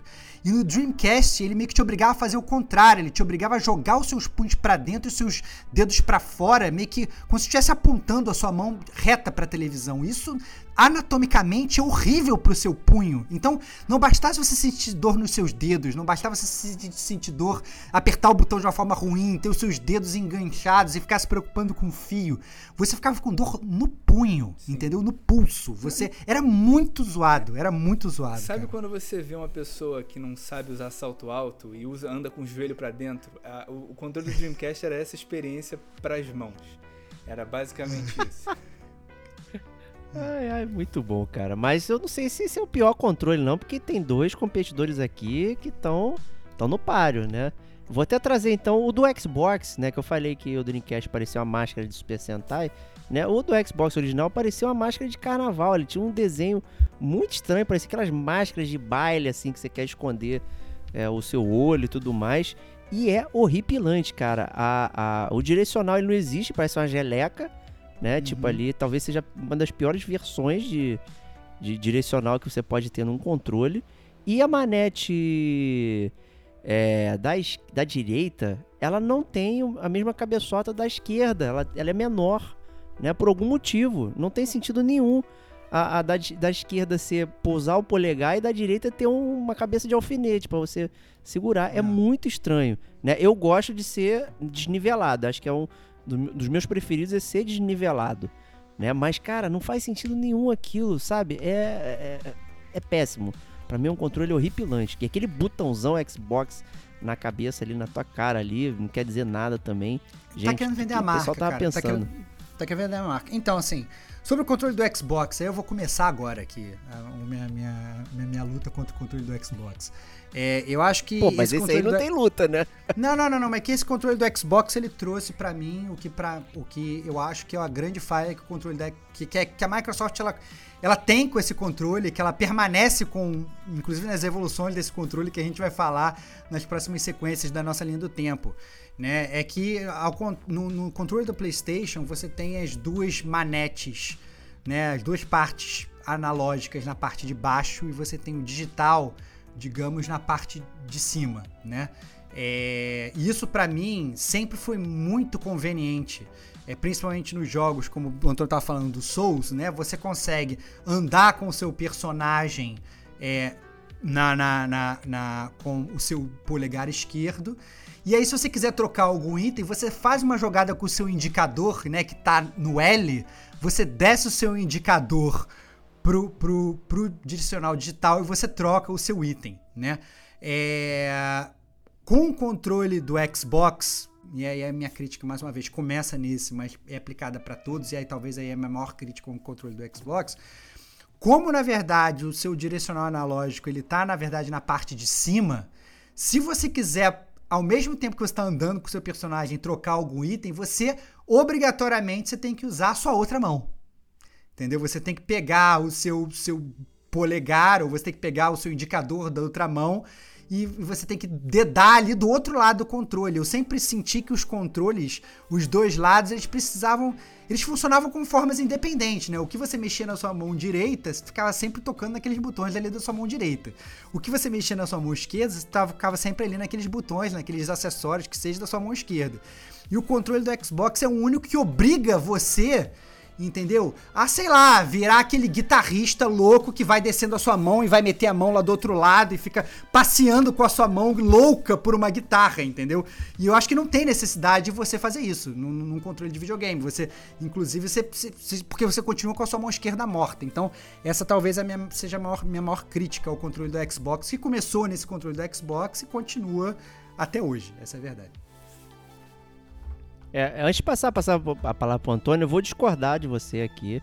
é, porque eu não consigo selecionar os itens no controle do PlayStation, cara. No É Sekiro porque um você tem o terror, dedinho. O é muito mas rápido. é o tamanho. Mas O é porque Sekiro você é tem o muito dedinho, você tem a rápido. mãozinha, cara. É Então- diferente. É isso, é isso. O teu Não problema dá, é a não dá. mãozinha, Pra cara. mim não funcionou. problema mão. É, mas aí não tem como crescer a minha mão, né? Minha mão é. É, pô, desculpa, você tem que crescer como pessoa pra começar, cara. Vamos, vamos ser coerente, cara. Ó, calma aí, cara, calma aí. Então, assim, no Sekiro, brincando. que é tudo amo. muito rápido, eu tinha que ficar super longe pra, segura, pra trocar os itens. Era um inferno. Né? No Elden Ring, no Souls, já, como a batalha é mais cadenciada, dá pra você se afastar com calma, mas eu tiro a mão, seleciono, volto a mão. Né? No controle da Xbox eu já consigo ger- gerenciar isso um pouco melhor. Né? Mas pra mim não funciona dessa forma que você disse aí, não. Tá? Mas fala aí, Antônio, o que, que você acha do. É, eu sou, desse eu modelão sou aí. Diego nesse, nesse ponto. Eu, eu prefiro, eu acho muito mais confortável o analógico pra mexer da esquerda em cima. Eu, o PlayStation, o controle dos PlayStation, eu tive dois, três e quatro. É, todos eles me incomodam porque a- o meu polegar esquerdo fica muito estressado, né? Cansado de ir lá longe. Eu gosto dessa coisa do Xbox de, de- do, do negócio tá ali. E eu, sinceramente, prefiro no jogo de Souls é, cruzar a mão pra mudar o item ali pertinho do que usar o, o indicador da mão esquerda, que eu acho muito sem jeito. É sem jeito de qualquer jeito. Não tem como não ser sem jeito. Tanto no Sim. PlayStation quanto no Xbox. Eu acho que o sem jeito do Xbox é mais tranquilo. Eu me viro bem melhor esticando o polegar ali que já tá no analógico pra, pra, pra mudar. É, Mas dito isso, o primeiro controle do Xbox realmente parece um que você tá segurando aquele Simon Says, né? Um negócio enorme. Tipo, se você, ver, se você for ver, tem poucos botões, 30%, por, tô com ele aberto aqui também. 30% da área do negócio é o logo do Xbox. Tipo, não é uma área completamente inútil. É, Pô, é uma parada. Tanto é, que, tanto é que esse controle não durou nenhuma geração inteira, né? Se eu não me engano, reclamaram tanto desse controle que, que fizeram outro controle, que também é horroroso, mas que já é um pouco melhor, já é um pouco menor e É. tal. Mas o que esse controle tem, que eu vou, vocês sabem o que eu vou falar, que é maravilhoso, é que ele é grande. Entre isso, cara. isso é bom, cara. Isso, isso é bom. Porque, tu, cara, eu vou te falar, todos os controles. Eu, eu, eu nunca vou fazer isso porque vai ficar horroroso, mas assim, eu sempre penso em comprar uma porrada de espuma e engrossar meus controles. Todo controle que eu compro, eu passo por essa parada. E o controle do Xbox era grande. Mas enfim. Mas vai, pode falar mal do, controle do GameCube que eu sei que você quer, Diego. Vai lá. Puxa. Não, não quero não. Eu gosto dele, mas ele certamente é estranho. Estranho. Porque os botões, ele. A, a, a, a Nintendo falou: foda-se, eu vou botar cada botão em um lugar diferente. Não tô nem aí pra padrões. Né? Eu fui, fui, fui dono de um GameCube. Né? Joguei muitos jogos, inclusive Resident Evil 4 no GameCube, não no PlayStation. E eu achei que funcionou muito bem, por incrível que pareça. Mas ele é muito estranho também, com a repetição dessa manete fu- fuleira, né? Um pouquinho mais grossa, mas ainda assim escorregadia e tudo mais. E com aquele botão C de câmera lá, que ele, ele não era redondo, né? Ele tinha. Deixa eu perguntar, deixa eu Hum. perguntar. porque, porque, assim, deixa eu perguntar, porque assim, eu sei que vocês dois foram proprietários de GameCube. Sim. Sim, E eu, e eu nunca tive GameCube. felizes.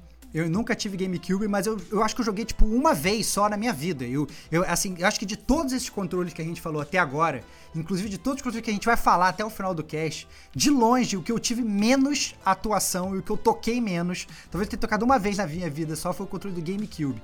E sempre que, assim, quem estiver escutando o cast quiser entrar no Google e botar GameCube controller e dar uma olhada, quando você olha pro controle, eu nunca entendi os botões da direita. Eu nunca te- entendi. Eu olhava assim, você tem um botão de círculo no meio, parece um círculo, sei lá. Você tem os outros botões meio lateralizados, meio que fazendo a volta do círculo. Você tem um outro botão menor. Eu nunca entendi qual era a usabilidade daqueles botões e como é que eles funcionavam. Então acho que vocês vão ter que dar um passo atrás.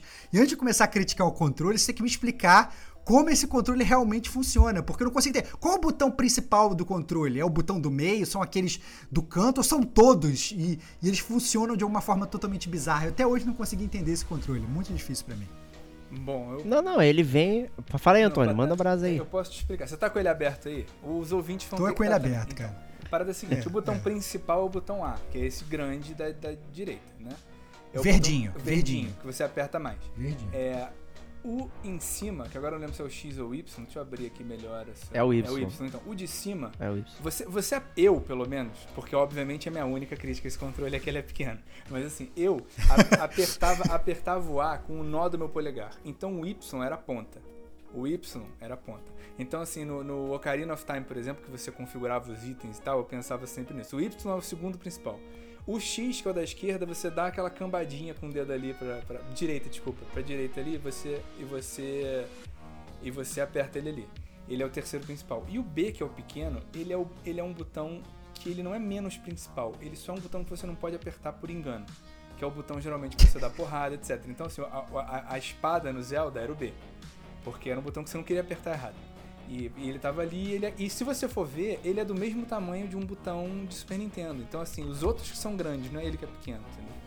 É, E você acaba se acostumando rápido. É, e eu acho que o Diego falou isso, não sei exatamente isso. Mas o que me incomoda na Nintendo, que seguiu até o Wii, eu acho que o Switch, o Wii U também, mas eu acho que o Switch não. É esse essa manete, esse analógico que te limita a oito direções, cara. Porque são todas, são um octógono. O PlayStation, você, você consegue fazer um círculo completo com a sua manete. Os da Nintendo, você consegue fazer um octógono. Isso é muito horrível. Isso aí. Isso é muito horrível. Principalmente se uma dessas manetes é de câmera. Mas de uma maneira geral, eu gosto muito do controle do GameCube. Eu gosto porque da Nintendo foi o primeiro que a que os gatilhos eles eram eles eram sensíveis. Você podia apertar meio gatilho, um quarto de gatilho. Eles, isso eu ach- achava muito gostoso.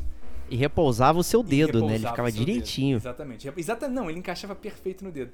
E se, você for, se vocês forem ver, se vocês estiverem aí com o, com o Google aberto, procura um controle que a galera de speedrun usa até hoje, que é Hori 64 Controller. H-O-R-I.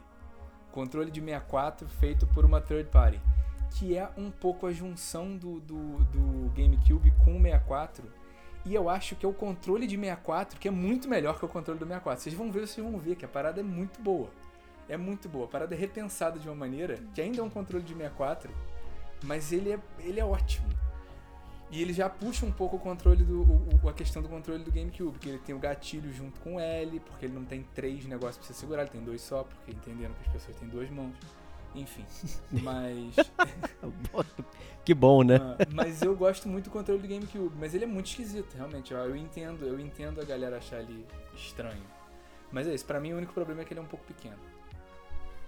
Né, A disposição dos botões é muito estranha, realmente faz isso. Mas o A, ele como principal, tudo era mapeado pra ele Sim. ali, cara. É, então era fácil você perceber. No Resident Evil, é, no 4, que é um jogo de ação, o A que atirava, o A que usava pros Quick Time Events. Então tava tudo já na tua mão ali, fácil de você ver e ele identificado por uma cor. Né? Então, uma cor bem diferente Sim. dos outros dois laterais que eram cinzentos. Né? Então tem essa ideia. O problema é, é, os jogos, nem todos, a maioria, 99%, não foi pensado para esse tipo de layout. Né? E aí que, que é a tristeza. É, isso é importante que o Diego falou das cores, porque o que que é, até hoje eu acho, né? É, quando você está jogando com, com alguém que não joga aquele videogame ou não está acostumado com aquele tipo de controle, aparece um prompt na tela, aperte Y para não sei o que. Alguém pergunta, o que que é Y? Aí a pessoa tem que olhar pro controle, achar o Y. Quando você tem uma cor, ficava aparecendo aquele botão ali, e ainda aparecia o diagrama dos botõezinhos, com qual botão que você tinha que apertar em muitos jogos. Então, assim, é muito mais fácil de achar. Eu achava Além de ótimo. ser, né? O A confirma, o B cancela, Exato. porque o B é vermelho. Exato. né? Então, tudo isso é muito lúdico, né? Eu acho que é interessante em muitos controles. O próprio controle da Xbox é muito colorido também, os, os botões também, é o X é azul, né? O, o B é vermelho, o A é verde, né? E o Y é amarelo. Então isso tudo chama atenção para esse tipo de coisa. Você não precisa ficar decorando o número, você decora a cor. Né? E o que invalida, inclusive, ter um, um número ou uma letra. Por que, que não só ter a cor? Né? Não precisa, fazer nada. Né? Era só E mapear isso a a gente. Só a gente. É legal esse ponto que a gente não falou desse ponto do antigo, né? Do. do é, que é a diferença pro PlayStation, né? Porque o PlayStation foi a primeira né, empresa que, ao invés de falar que era uma letra o controle, e começou a botar símbolos, né? Então você passou a ter quadrado, Verdade. triângulo, X e bola. E aí, é, isso para mim era muito difícil no início. Quando, logo quando. Eu, é, essa foi talvez também no PlayStation 1. Eu olhava assim: caraca, X, bola, quadrado são formas geométricas, não são letras. Eu tô acostumado desde lá do, do início. Ou você tem número ou você tem letras. Você não tem formas geométricas, né? E isso foi uma coisa também que acabou sendo inserido na, na, na, digamos aí, na cultura dos videogames, né? De, de certo modo, você passar a ter controle dessa forma também. Foi uma inovação legal que a gente não falou, que meio que se opõe a isso que você está falando, mas eu entendo perfeitamente também, que essa questão da cor é muito, muito fácil, né? Então, assim, essa, essa dificuldade que o Antônio falou de estar jogando com uma pessoa que não conhece, né? Ah, aperte o B, aí você olha o B um, e B na tela aparece vermelho, você só bate o olho no controle e você vê onde é que é o vermelho e você aperta, você não precisa ficar procurando uma letra, né? Então é realmente muito intuitivo. É bem interessante, né? Eu, eu chuto aqui, né? É, o X e o bola existem ali por conta do japonês ali também, né? Porque no, no layout japonês o bola confirma e o X cancela. Né? E no americano é o contrário, então talvez bola, né? Redondo, ok, né? O X, é. né? não, não ok, cancela. Né? E também pode ter essa usabilidade aí. Então, Sim, é, o PlayStation é... tinha essa história. O quadrado era menu, por um quadrado, triângulo não sei o que que era, bola era assim e X era não. E assim, um ponto é. importante também, né? Que agora a gente é velho, estudando sem idade é, era muito difícil, porque você não tem os caracteres triângulo, bola, quadrado, X. Então, para você ver FAQ detonado na internet, não Ih. sei o que, era horrível. Era horrível, porque as pessoas tinham que escrever triângulo, não era que nem X, A e B que você só bota um é. caractere. Você aperte triângulo, era triângulo escrito grande, era chato, era chato. Problemas de, problemas de, de, anciões, de anciãos. É isso aí. Isso aí. Então a gente migra aqui, saindo dessa, dessa seara aqui dessa disputa e com mais três videogames contemporâneos aí, sendo dois de evolução e um completamente novo, né? Talvez deixar aí para falar esse por último, né? Então vamos falar aqui um pouquinho do PlayStation 3, é, do Xbox 360 e do Wii, né? Talvez o PlayStation 3 podemos abordar aí que a primeira versão, né, Stevox, do controle de PlayStation 3 era um pouco diferente da versão que, que é, foi ao longo da carreira, né? Não sei se você lembra disso. Não lembro, não. Me lembra aí você. Não lembra? Eu também não. Teve maior problema de. É, caraca, achei que todo mundo lembrava disso. Então, o primeiro controle, ele teve problema de, de, de copyright por conta do, do, do, vibratório, tá? Aí eles tiveram que mudar a, a licença interna lá de como fazer o Rumble. É, e ele tem umas diferençazinhas mínimas de design em comparação ao primeirão mesmo que saiu. É bem curioso. Tá? Mas é, é, mínimo, tá? Mas é uma. Mas assim, o Rumble ele teve. Eles tiveram que tirar o Rumble para poder é, não tomar tunga, né? Jurídica. É. Mas é, no geral é igual, tá, gente? É, o, o, eu acho que na verdade essa, essa, quando a gente chegou nessa fase, né, a gente teve a grande mudança de todos os controles de videogame, de todas as eras e que realmente mudou a indústria. Porque foi quando a gente chegou no PlayStation 3 que a gente parou de ter fio. Sacou? E isso mudou, mudou completamente a indústria. Eu acho que esse sim é um marco que, caraca, brother, você acabou aquela desculpa de, ah, não, olha, cuidado para não tropeçar no fio se você está passando na frente da televisão, né? Ou então guarde o controle, você vai enrolar o fio em volta do controle, ou como você vai guardar aí o seu o fio do seu controle. Então, ou, ou, então você tem um fio, um controle que tem um fio muito grande ou muito curto. A gente nem chegou a falar, abordar isso, mas todos esses controles às vezes tinham problemas com relação ao tamanho de fio, né? Um era muito grande, outro era meio muito curto. E quebrar o fio, né? E quebrar inutilizar completamente, né? É, exatamente. Ou então aquele clássico, alguém tropeçou no seu fio e vem o teu videogame inteiro pro chão né? Assim, quem é velho já passou por isso, de alguém tropeçar no seu fio, que às vezes passa a sua mãe na frente, assim, do teu videogame, ela leva teu videogame junto, né? Então, assim, isso já aconteceu com certeza com, com, com vários de nós. Mas aí, finalmente, veio essa grande mudança, que finalmente a tecnologia, né, chegou a um ponto ótimo, aonde você tinha, é, você deixou de ter, o, de ter o fio. E aí, vem, obviamente, minha, minha, mais uma crítica aí minha ao controle do Xbox, né? Porque no PlayStation 3 você tem uma bateria embutida, que você carrega o seu controle, você usa o seu controle normalmente. E no Xbox 360 você usa uma parada que eu acho que é possível que os gamers de hoje só conheçam por conta do controle do Xbox, que é pilha. Né? Então, é, hoje eu acho que você só usa pilha para controle remoto ou para ou controle do Xbox, né? É raro você comprar pilha para outras coisas da, sua vida, talvez. Estou tentando pensar aqui coisas que você usualmente passa a comprar pilhas e tal. É, antigamente era muito comum você comprar pilha para várias coisas, hoje as coisas já tem mais uma bateria, você carrega elas na tomada e as coisas funcionam normalmente.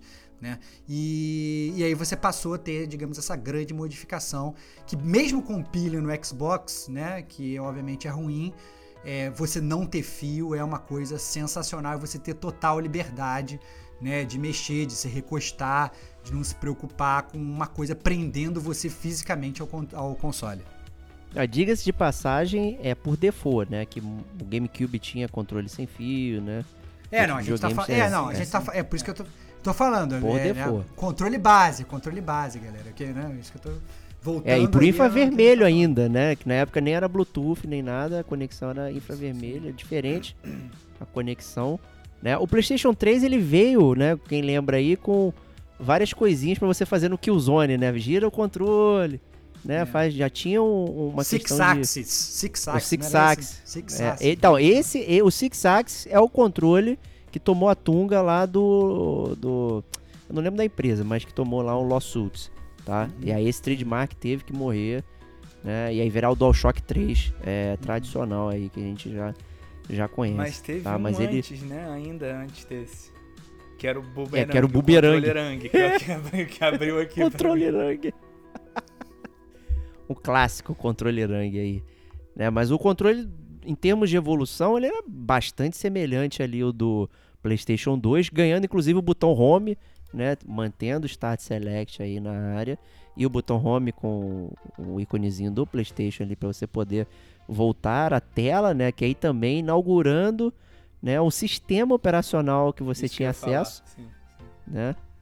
Então já é algo que, que começou a ficar padrão, né? Tanto para todos esses videogames da época, né? Os outros você não tinha um sistema operacional, você tinha só uma tela de início onde você gerenciava o memory card, né? O seu disquinho e tudo mais. E de repente agora você tem um sistema, né? Onde você acessa pastas, né? Os seus jogos guardados e tudo mais. Então já começou a ficar um pouco complicada aí a gestão do, do, do sistema. É, você tá tem um falando de HD, controle, né? então. De fato. Os videogames Tem um HD. HD, sim.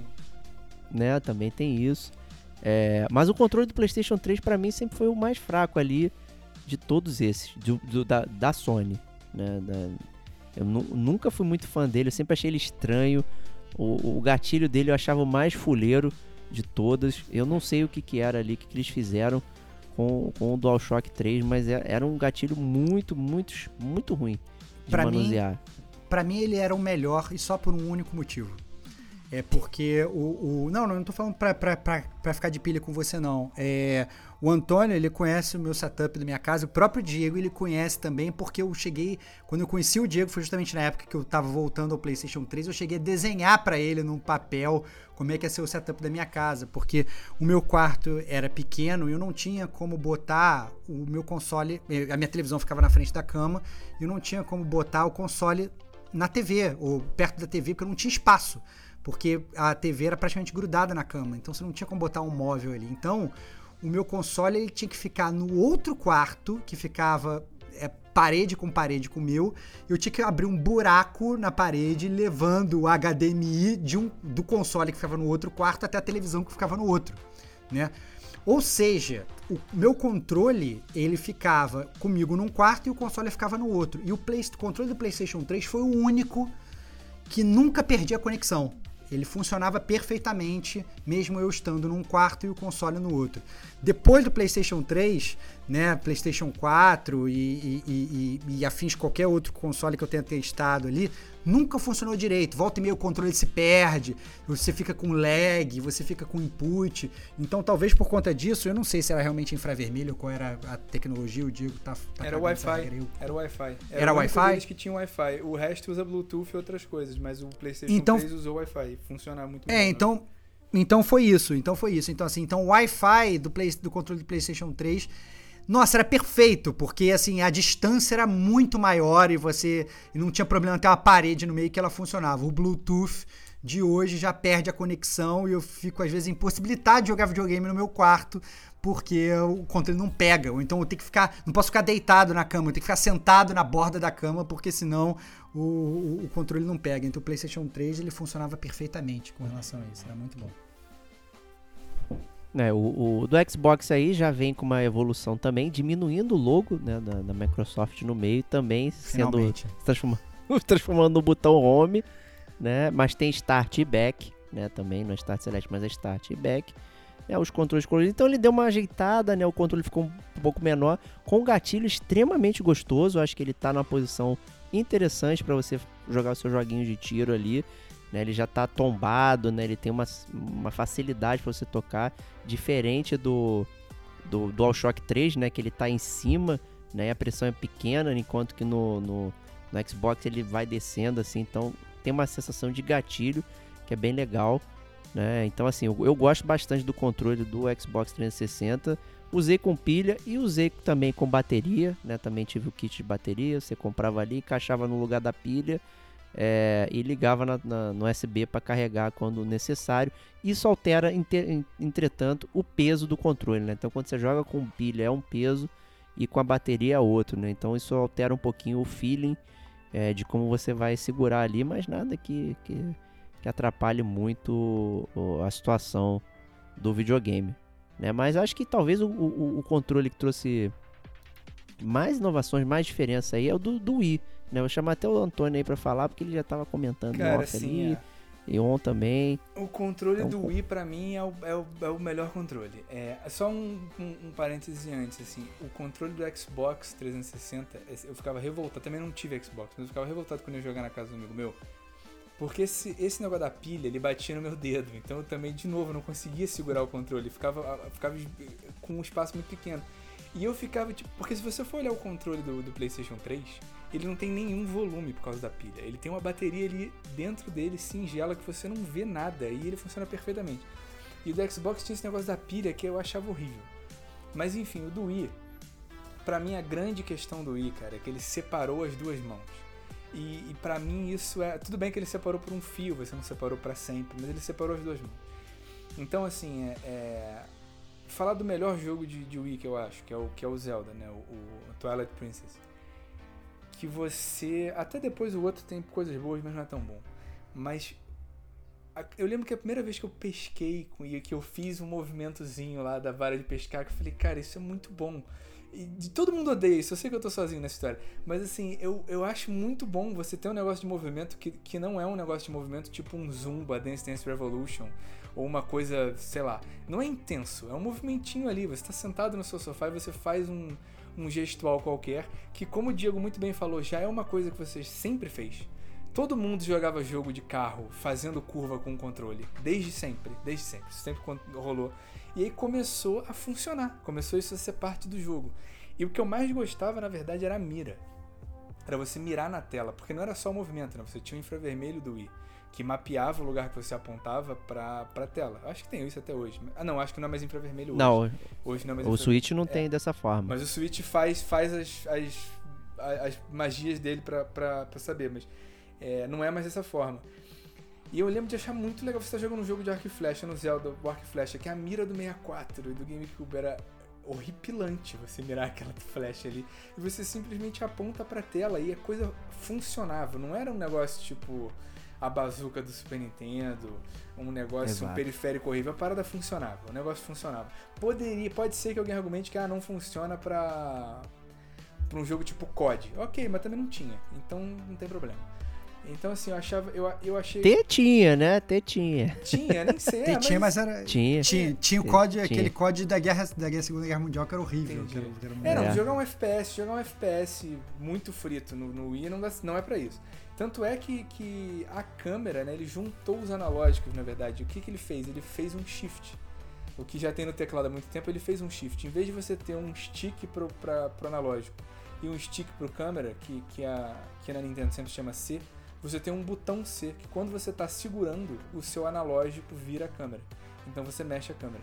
E isso não é tão horrível, porque você, você mexe a câmera de outras formas, dado que você tem um motion e tal. Então assim, eu, eu, eu lembro. Eu lembro que eu tive o PlayStation 3 e o Wii ao mesmo tempo, e eu, e eu intercalei, eu acho que Demon Souls e Zelda. E justamente Zelda era o jogo que eu jogava para relaxar. E, e eu, pô, eu me diverti muito com aquele videogame. Eu achava o, o, jeito de controlar muito bom.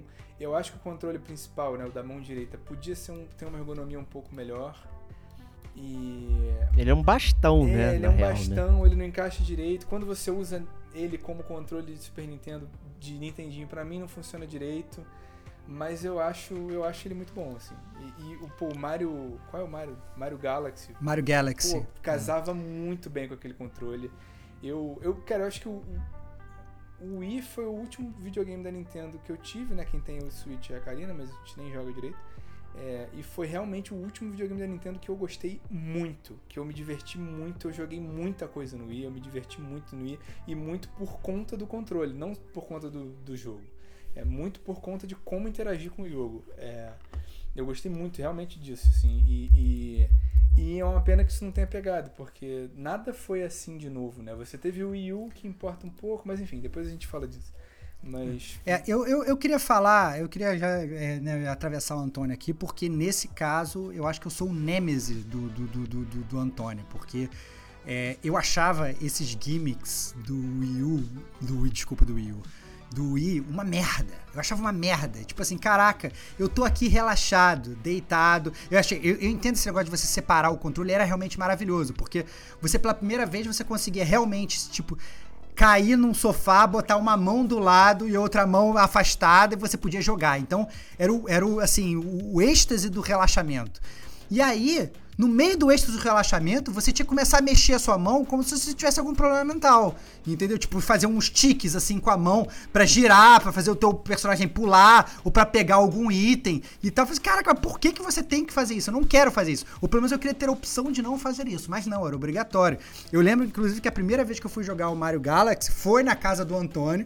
E aí eu vi ele jogando, se tinha que ter um movimento com o Mario, que eu não lembro se era para pegar a estrela para dar um girinho, ou para pegar moedas que tava do lado. Eu não lembro, mas eu lembro que você tinha que pegar a parada, você tinha que dar um, dar um tremelique assim no seu punho, assim, e meio que fazer uma mini maraca, assim, pro, pro Mario fazer uma parada. Eu não lembro exatamente o que que era. E aí eu lembro do Antônio vendendo essa parada para mim, falando, olha que maravilha e tal, essa parada.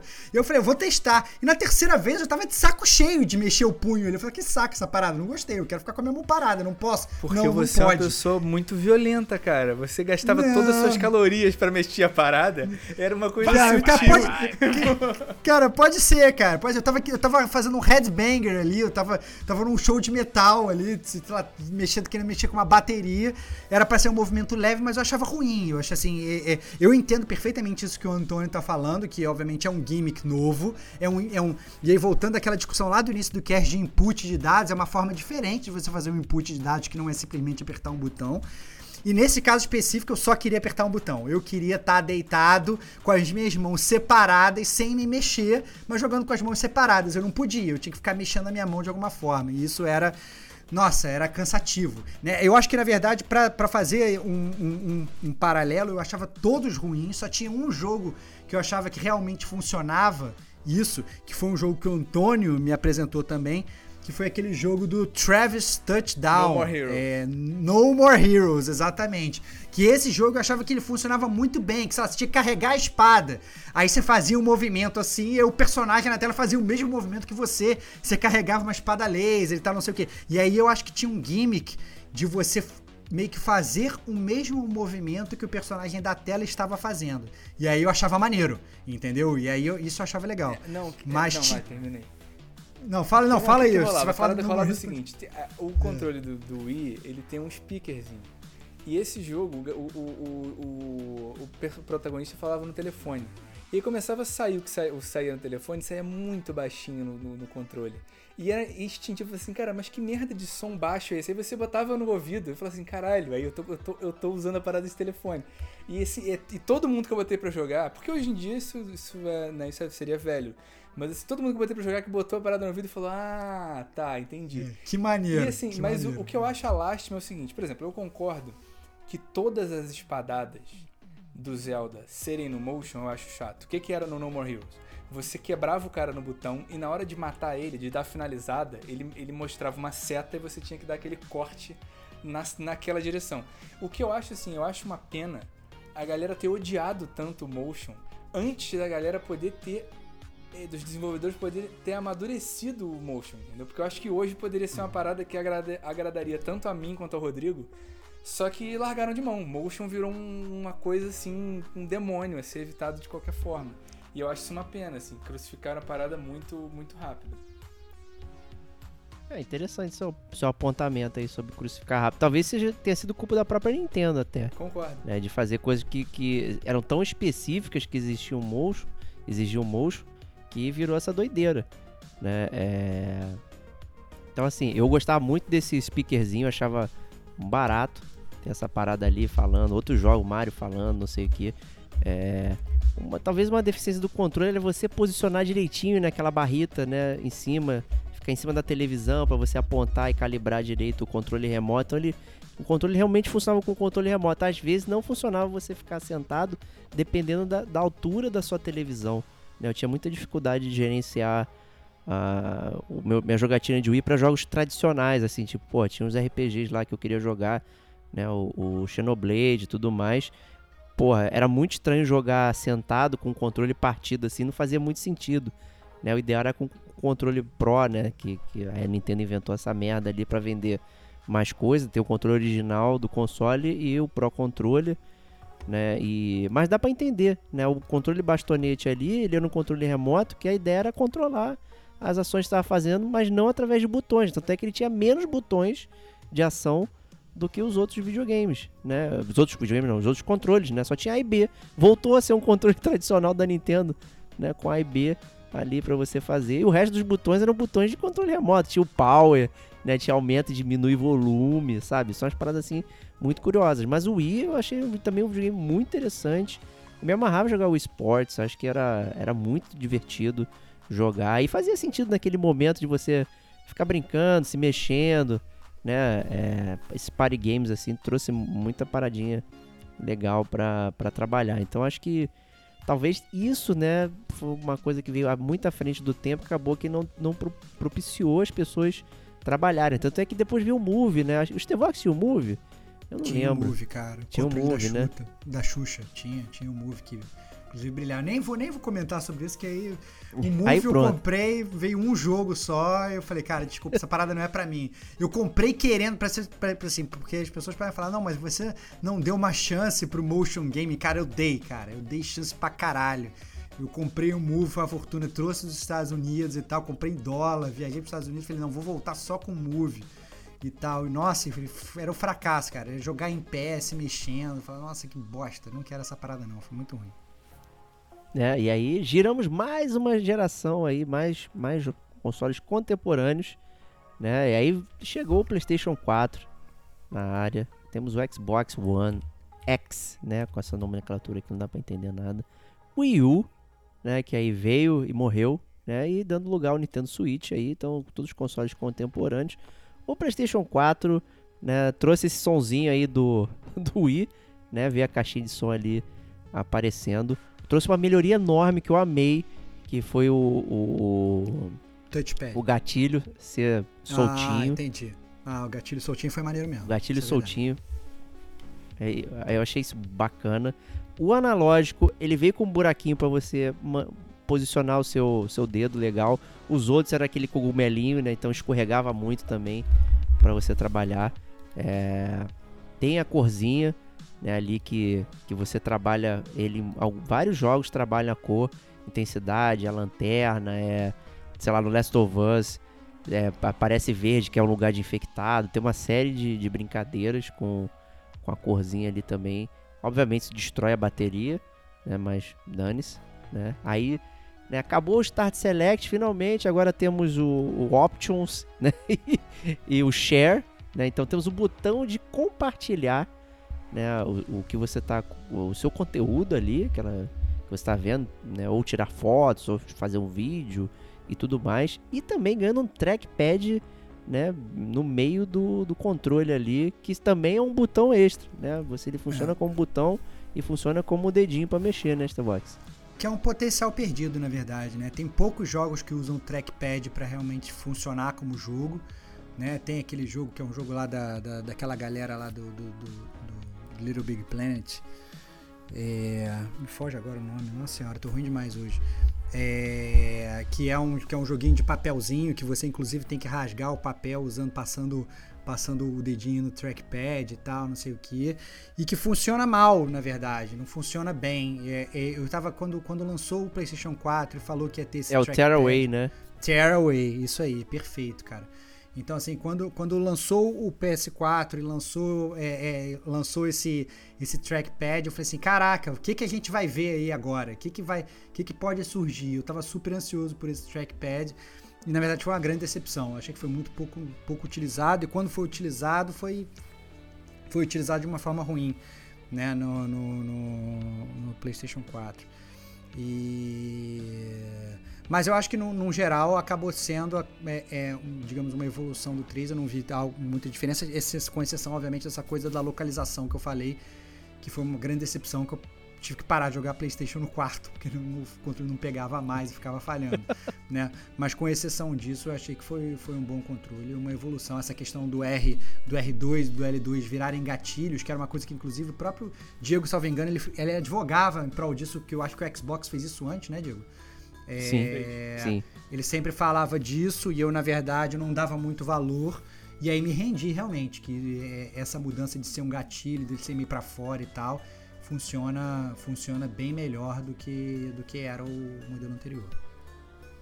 É, tanto é que no, no PS3 os jogos de tiro, eles, eles atiravam no, no, R1 e no L1. Sim. E não no R2 e no L2, porque era bem mais frouxo. É. Né, o, o Antônio também teve, né? O PS4 aí, né? Você gostava do controle? Cara, então, em termos de Playstation, eu acho que é o melhor controle. Porque foi o primeiro controle que cabia minha mão melhor. Que é sempre minha, minha, meu primeiro critério. é, o gatilho, cara, eu não acho ruim, mas eu não sou tão louco assim, porque eu ainda eu continuo, eu, eu vou te. Sim, eu, eu prefiro dar tiro no R1 até hoje. Eu não dou porque eu não tenho saco de mudar o mapping e tal. Mas eu prefiro um botão do que um gatilho, porque o gatilho acaba que você tem que apertar muito, né? Porque ele é, ele é para ser tipo, eu acho que faz mais sentido como um acelerador no GTA, por exemplo. Para mim esse, esse botão é ótimo para isso. Acelerador e freio em jogo de carro. Você aperta um pouquinho o botão. Mas eu acho esse controle muito bom. Realmente eu acho que o trackpad foi muito subutilizado. Ele foi utilizado para teclado, né? Para botar seu nome, assim, Sim. você botava no teclado. Hum. E se eu não me engano, se eu não, não me engano, eu lembro disso. O Metal Gear 4, você usava o trackpad, se você apertasse com, se você apertasse o lado direito no trackpad, você abria um menu, se você apertasse o lado esquerdo no trackpad, você abria o outro menu. Verdade, e... verdade. No caso, Metal Gear 5, né? Não, no não, 4, não, né? 4. Não, o 4 é do PS3. 4... Não. Cara, é, que rapaz. Que... É. Não, não é o Metal Gear. Será que é o Metal Gear 5? Não, não... É o 5, pô. Então tá. Que você ser. gravou com a gente, inclusive. Não, sim, não. Eu, eu, eu, mas, mas a parada do trackpad, por alguma razão, me lembrava que era do, que era do 4. Mas não, você tem razão. Não. Acho que o 4 é do, do PS3. O 4 tá preso no, no PS3. É, o 4 é do PS3. Pra sempre, cara. Pra É. sempre. Pra Diego sempre. nunca vai poder jogar, cara. Trouxão. Nunca jogou, nunca vai jogar, cara. Mas, Vou jogar no assim, YouTube, cara. eu- Vou eu- conectar o controle. Eu acho muito, eu acho muito confortável o, o controle. Eu acho que tem, eu acho que essa coisa que copiou do Xbox que, que a galera não gosta, mas eu gosto muito que é, é o o analógico ser pra dentro, né? Ser, ser côncavo, eu acho bom, que encaixa melhor o dedo.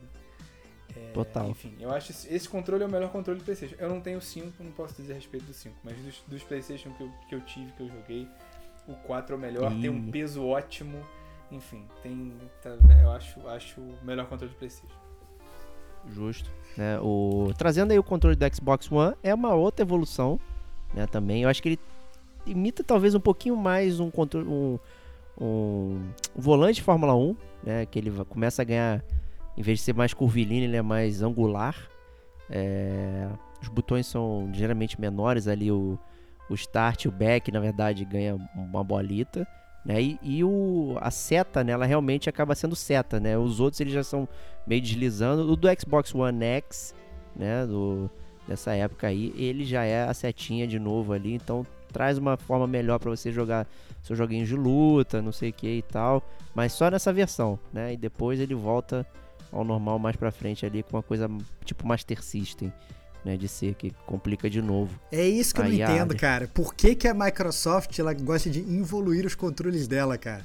Vou meter uma pilha, vou, entender isso. vou meter um direcional do Master System aqui, porque, sei lá, eu quero fazer uma parada retrô. Não consigo entender, cara. Parada surreal.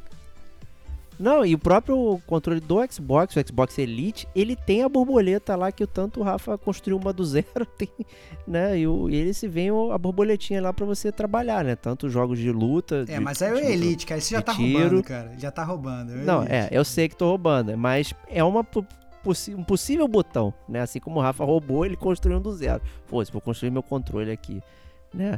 Mas, é, o Wii U, né? Então, a Nintendo chega, né? Toda soberbada pelo seu grande sucesso, né? Aquele seu videogame no Wii, né? é, que tem o seu motivo para se chamar de Wii, né? E aí ele vem com esse Wii U, né? E aí, meu, a galera não sabia o que tava fazendo, né? aí pegou pesado. É, o eu Antônio acho- teve o, o Wii U? Minha mãe tem. É, eu joguei. É. Eu joguei. do- Essa é a desculpa que se dá, né? pra não passar vergonha. Cara, cara, cara, minha mãe tem, é maravilhoso, Não, mas- cara. Não, você quer pior que a mãe dele tem mesmo, assim, é esse, Eu e eu posso advogar. É verdade, cara. A mãe dele tem um Wii U Cara, a e minha- ele pode julgar pelo Wii U da mãe, mas, mas é muito foda, Exato, porque eu, tô- posso tô- realmente. As minhas mãos estão É. limpas, cara. Meu, não tem, É não tem- verdade. Não tem nenhum karma negativo em cima de mim. É mas verdade. sua mão cabia no controle. Não, mas então- Aí não pode reclamar. Calma, que a gente que é exatamente isso que eu vou falar. Você puxou perfeitamente. O problema, o problema do Wii U que o Switch resolve separando as mãos é que esse estilo Game Gear é, portátil, até até PSP, PS Vita, que o controle ele não tem, ele é reto atrás. Você tá segurando um tablet, no final das contas, um pouquinho mais grosso, tá segurando um tablet. Isso é o que mais assassina a minha mão. Então assim, jogar o Wii U no controle do Wii U é uma experiência de muito sofrimento. Porque assim, né? Vocês sabem, Rodrigo principalmente sabe, quando eu sento pra jogar videogame, eu sinto pra jogar videogame um tempo. E aí, assim, é, um, um- um Wii U ali que eu jogava. O que, que eu joguei no Wii U, né? Porque eu não comprei nada. Eu joguei o Wii U.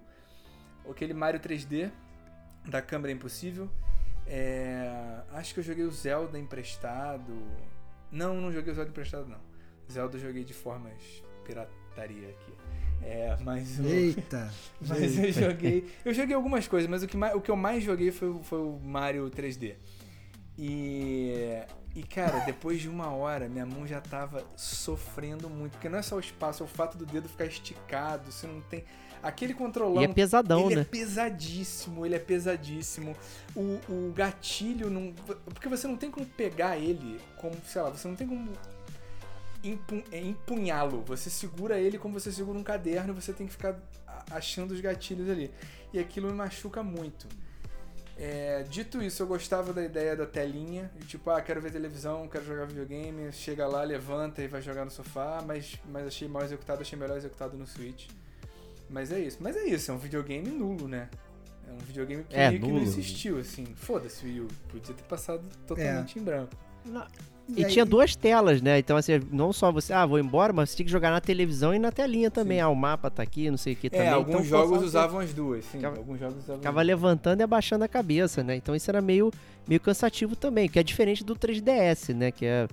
Que, porra, as telas estão coladas, né? Ali já não é a mesma coisa.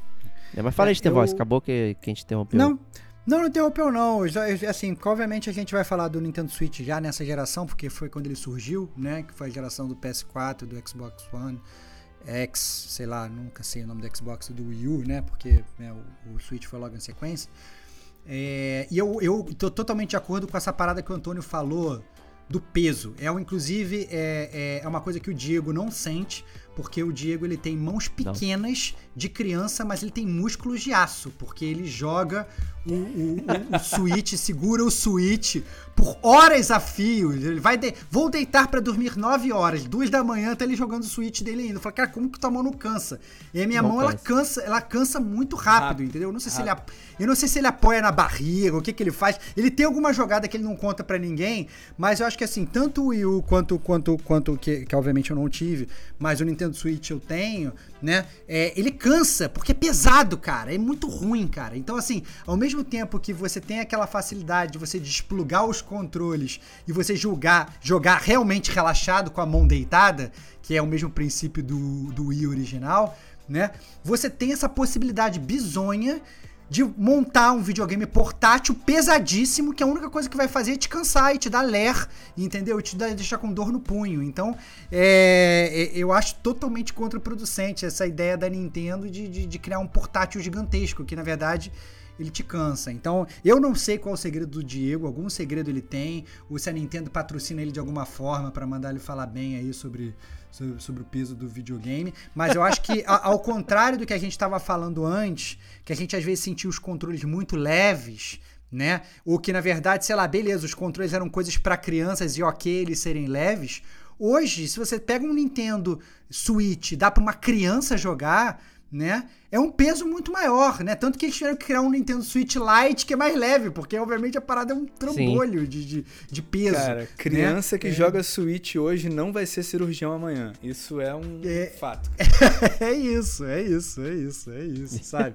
Cara, porque não dá, né? Fora que, na verdade, aí uma coisa que a gente não falou sobre, no geral, sobre os controles, mas que eu acho que vale a pena a gente falar especificamente nesse ponto, que é sobre a vida útil dos controles, né? Então, a, a Nintendo com o Switch, ela inventou, sei lá, literalmente controle de papelão, que ela existe isso, mas isso é periférico, que é aquele labo, sei lá, não, não, vou lembrar qual é o nome, que é um negócio de papelão. Labo. Mas o, mas o controle real dela, do Switch, ele já é um controle que parece que ele é feito de papelão tradicional, porque não importa se você é o Hulk jogando ou se você não impõe nenhuma força no teu controle, ele vai quebrar em 3 segundos, entendeu? Ele quebra muito fácil. Então, principalmente se você botar realmente numa mão de uma criança onde ela não controla a força, ou pior, ela tá aprendendo a controlar a força dela, né? O teu controle do Switch ele vai quebrar. Entendeu? Então o próprio Rafa Lopes, que ele tem o, o, Nick, que, que, é o, que é o filho dele, já falou: Cara, eu já comprei 75 controles de Switch, que toda vez que eu ponho na mão do meu filho, o controle quebra, né? Então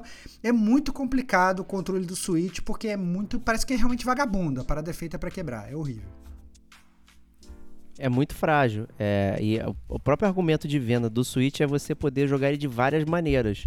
Né? Só que acontece também não só do controle quebrar o botão, como ele quebra o funcionamento dele de, de, outra maneira. Né? O meu controle hoje, por exemplo, eu não consigo jogar ele deitado no formato. Ele só joga no cachorrinho ou acoplado no, no videogame. Se eu quiser deitar ele, ele não deita.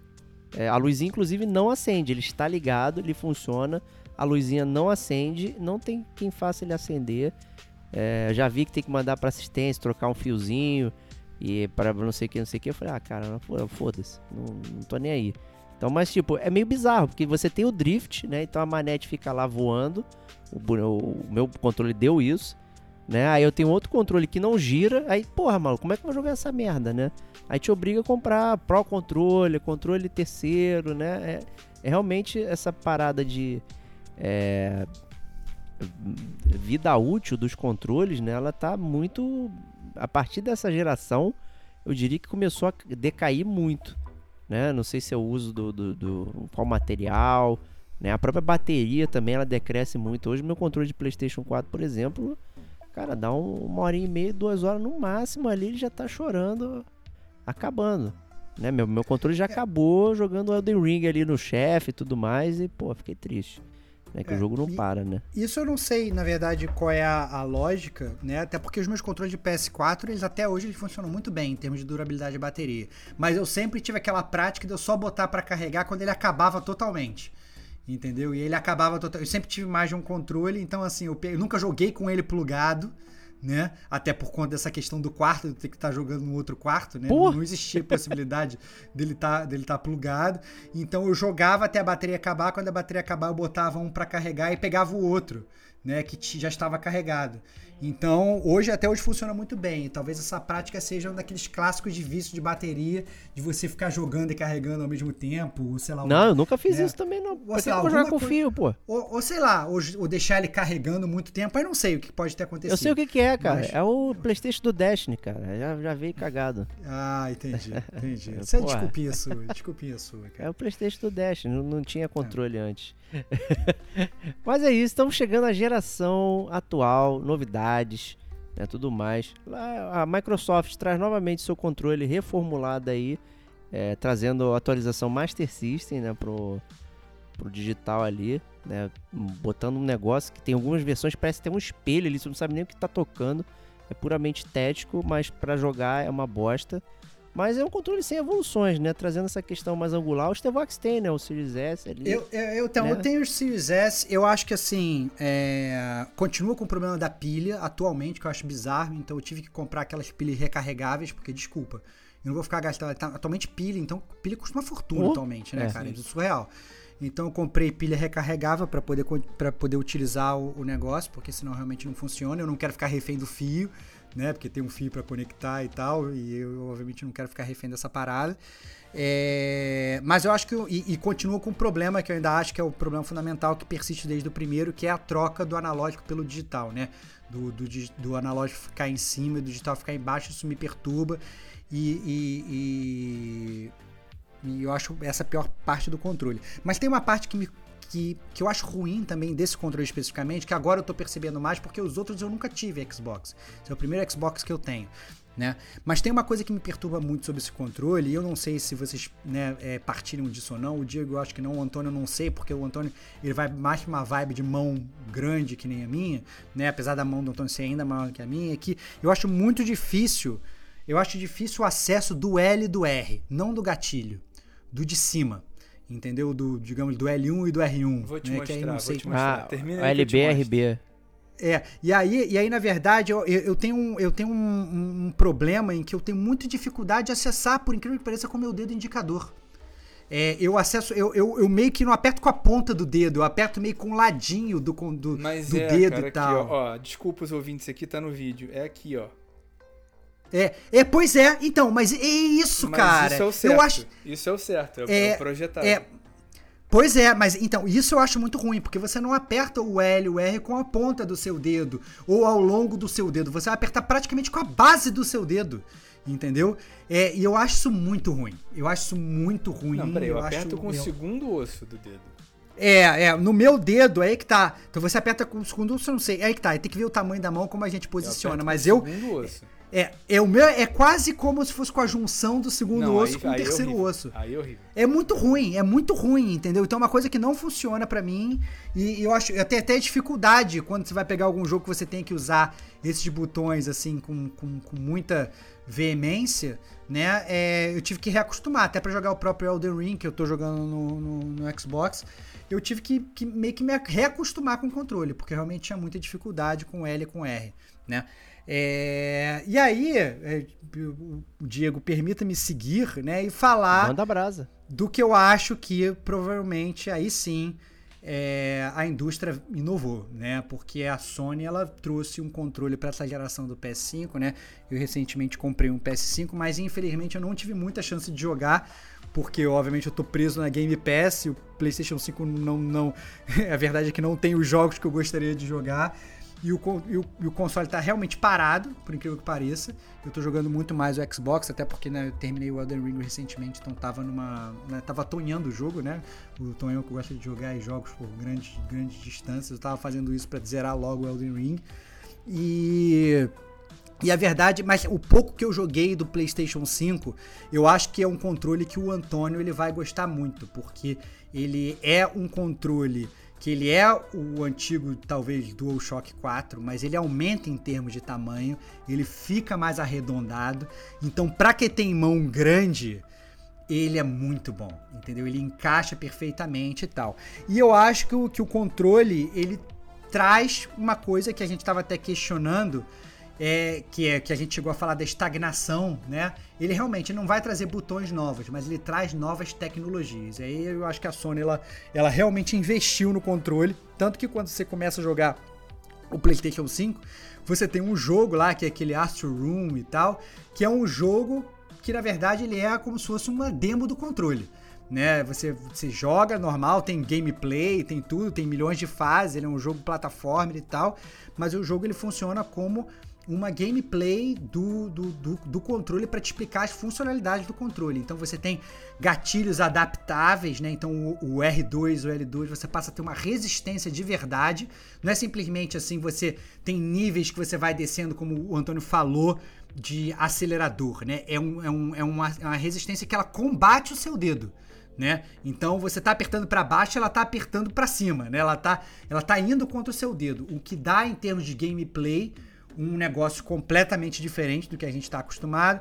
Ele tem funcionalidades, sei lá, de sopro até, então você assopra o controle, o controle percebe o, o seu sopro, inclusive a, a, intensidade do seu sopro e leva isso para o jogo, o que, mais uma vez, é, voltando àquela questão da funcionalidade que o, que o Antônio tinha falado do controle do Wii, de funcionar como telefone, de você botar do lado, é obviamente uma coisa completamente nova. Quando o controle falou, assopra aqui, eu tive que assoprar e eu vi as coisas na tela interagindo. É, com a força do meu sopro achei espetacular, apesar de, obviamente, isso poder criar um controle, um, uma, uma, desavença de, com seu amiguinho de caralho, para de babar o meu controle porque você tá é, pois enchendo é, o controle de Não é mais Cheetos, é. agora é, é baba. É, pai, você tá meio que, que enchendo meu controle de cuspe, então, obviamente, né, é, abre, abre essa coisa. É, então, o que eu falei? Adaptivos, o sopro... Tô esquecendo de... Ah, ah, e o Rumble, na verdade, né? O Rumble do controle ele é um Rumble completamente diferente do que a gente está acostumado. Então você tem não só intensidades muito diferentes, como às vezes parecem até que tem coisas dentro do seu controle, porque você mexe de um lado, parece que tem peças soltas dentro do seu controle quando tá no Rumble. Você vira para um lado, parece que as peças estão caindo para um lado, você vira para outro, as peças estão caindo para o outro. Parece que está segurando uma caixa com várias peças soltas ali. Então, é uma, uma um, isso obviamente em termos de jogo, é, é, é, uma sensação que você não está acostumado a jogar. Então, é, em termos de tecnologia, o controle veio para inovar. O lado ruim, obviamente, é que se você, você, obviamente, você, como é tudo selecionável, você consegue controlar o quão adaptível é o controle, o quão forte é o seu rumble, o quão forte vai ser soprado, quanto a luz do controle vai piscar ou não.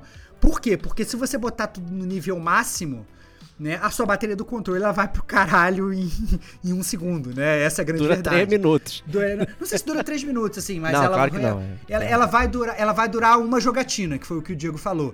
Né? A bateria ela é drenada muito rápido. Então ele tem esse esse lado ruim do controle, né? É, e acaba que você, assim, se você quiser pensar, ah, não, eu vou tentar poupar minha bateria, você vai meio que diminuir as suas sensações de jogabilidade, né? Mas eu acho que o fato de você poder controlar, eu acho até muito legal, porque, não, pô, eu gostei desse Rumble, mas tanto Rumble assim tá me fazendo mal pra minha mão pô, você vai, você reduz só o nível do Rumble. Então, assim, o fato de você poder meio que customizar o controle para você, assim, nenhum gamer nunca vai negar que de você poder customizar uma parada é bom, né? Então, é, você ter esse tipo de usabilidade para o controle eu achei espetacular.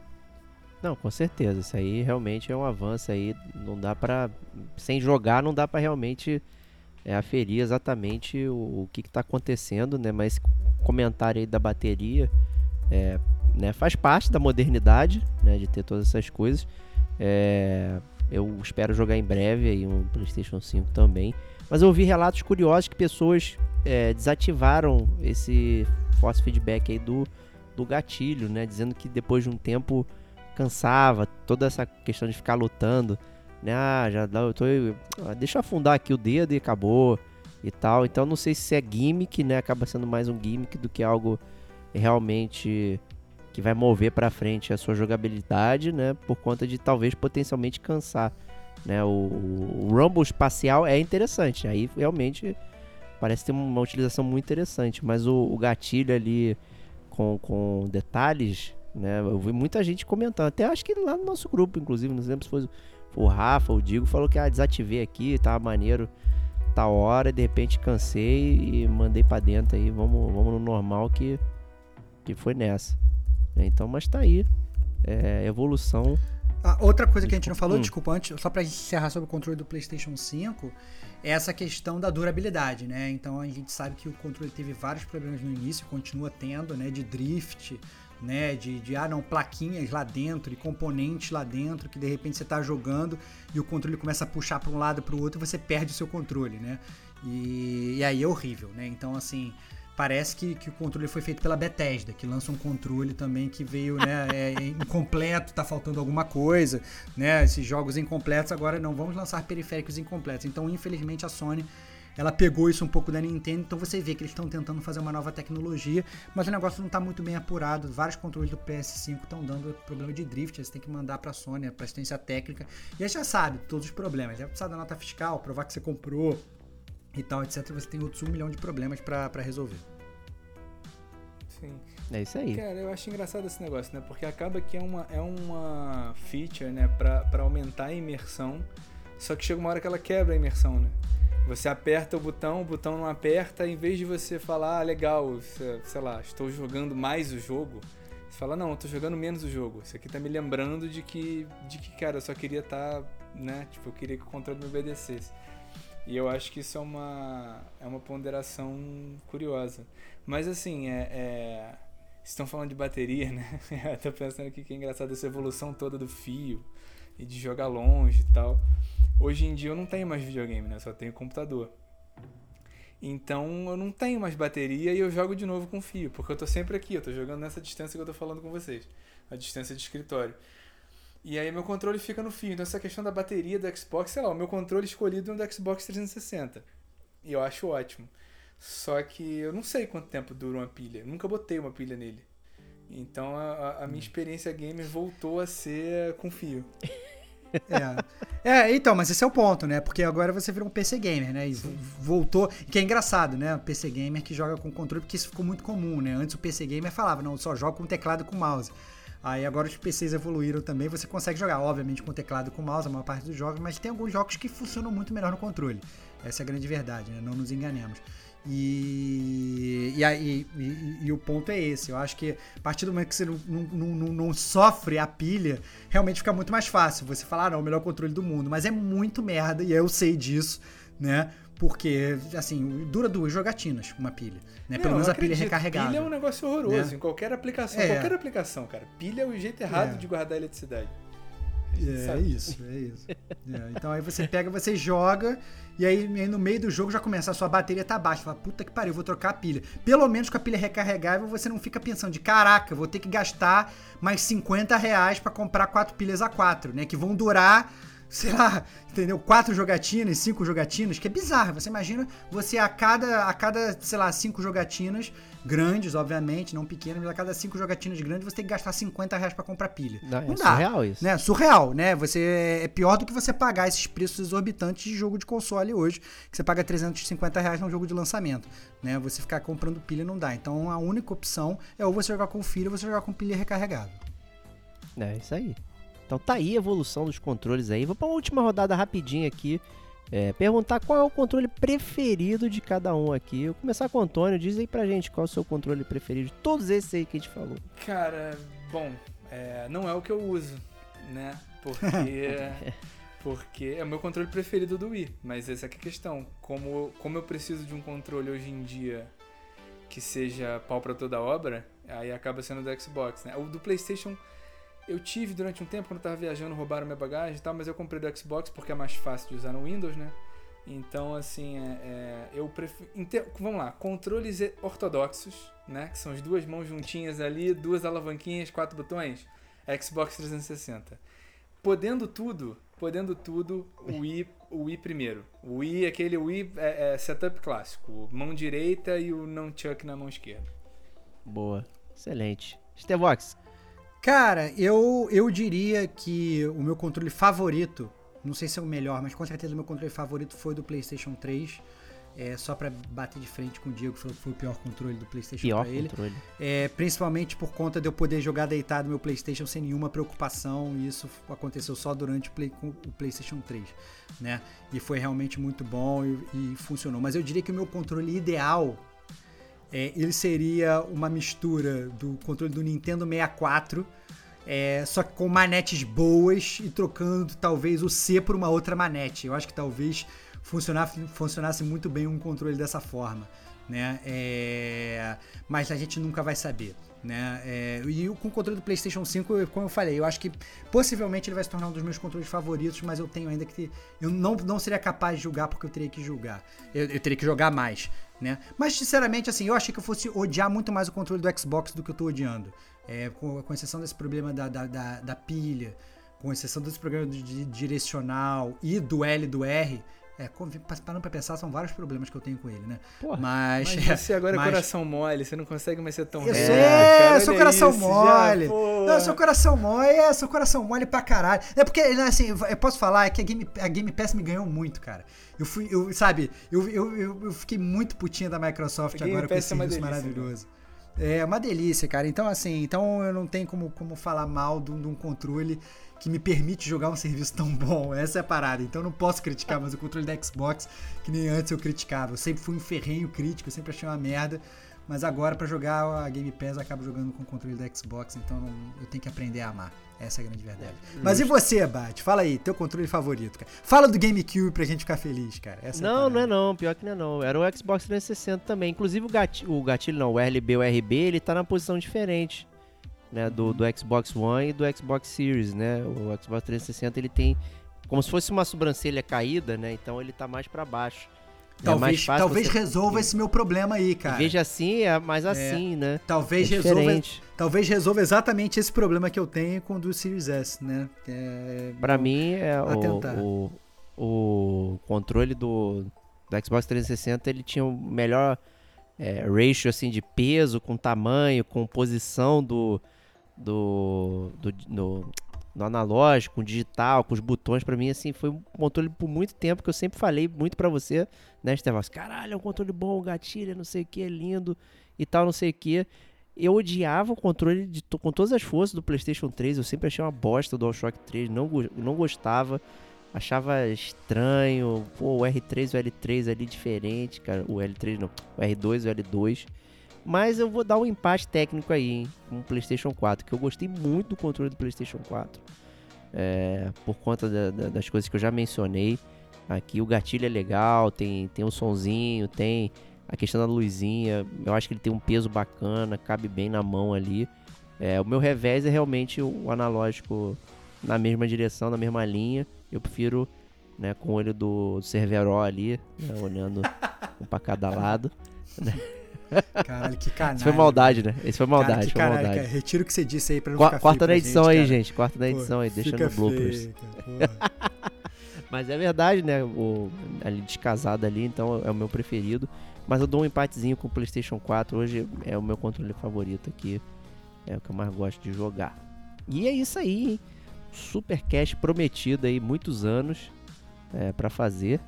Né? E levando aí mais de duas horas de bate-papo, hein, Estevão? Fiquei, Bom, cara, muito feliz, assim, agradando os ouvintes, casts longos que eles gostam, né? Com a presença do meu grande irmão Antônio Lutfi também, que eu gosto sempre. Ele vem pouco, mas quando ele vem, ele Muita sempre saudade, abala. Cara, muita saudade. Muita saudade, cara, muita saudade. Ele, ele, abala, ele abala sempre as estruturas do Gamer Como a Gente, sempre casts espetaculares. Sempre bom ter ele com a gente, cara. Muito maravilhoso. Então, obrigadão, Antônio, por ter comparecido aí, atendido ao chamado do Gamer Como a Gente. obrigado vocês pelo convite, é sempre um prazer e tô pronto pra falar de Elden Ring, hein? Olha aí, Opa! Cara. essa chamada.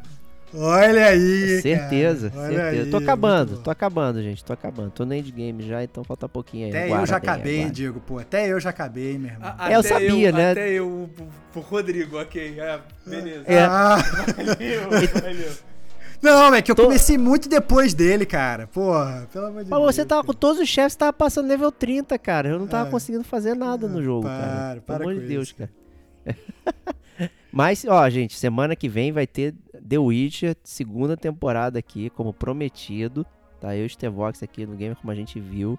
Vamos falar da segunda temporada do The Witcher aí. Então aguardem que vai rolar, hein? Finalmente, tão esperado. O Stevox né, me torrou a paciência aqui, então eu tive que ceder, né? A cara dele, Boa. cara. Vou ter que rever, vou ter que rever essa merda. Que eu já revi essa porra há tanto tempo, cara. Vou ter que rever pra gravar essa porra desse cast. Puta merda. Ah, muito bom, cara. Mas é isso aí, então até semana que vem, galera. Um grande abraço e até lá. Tchau, tchau.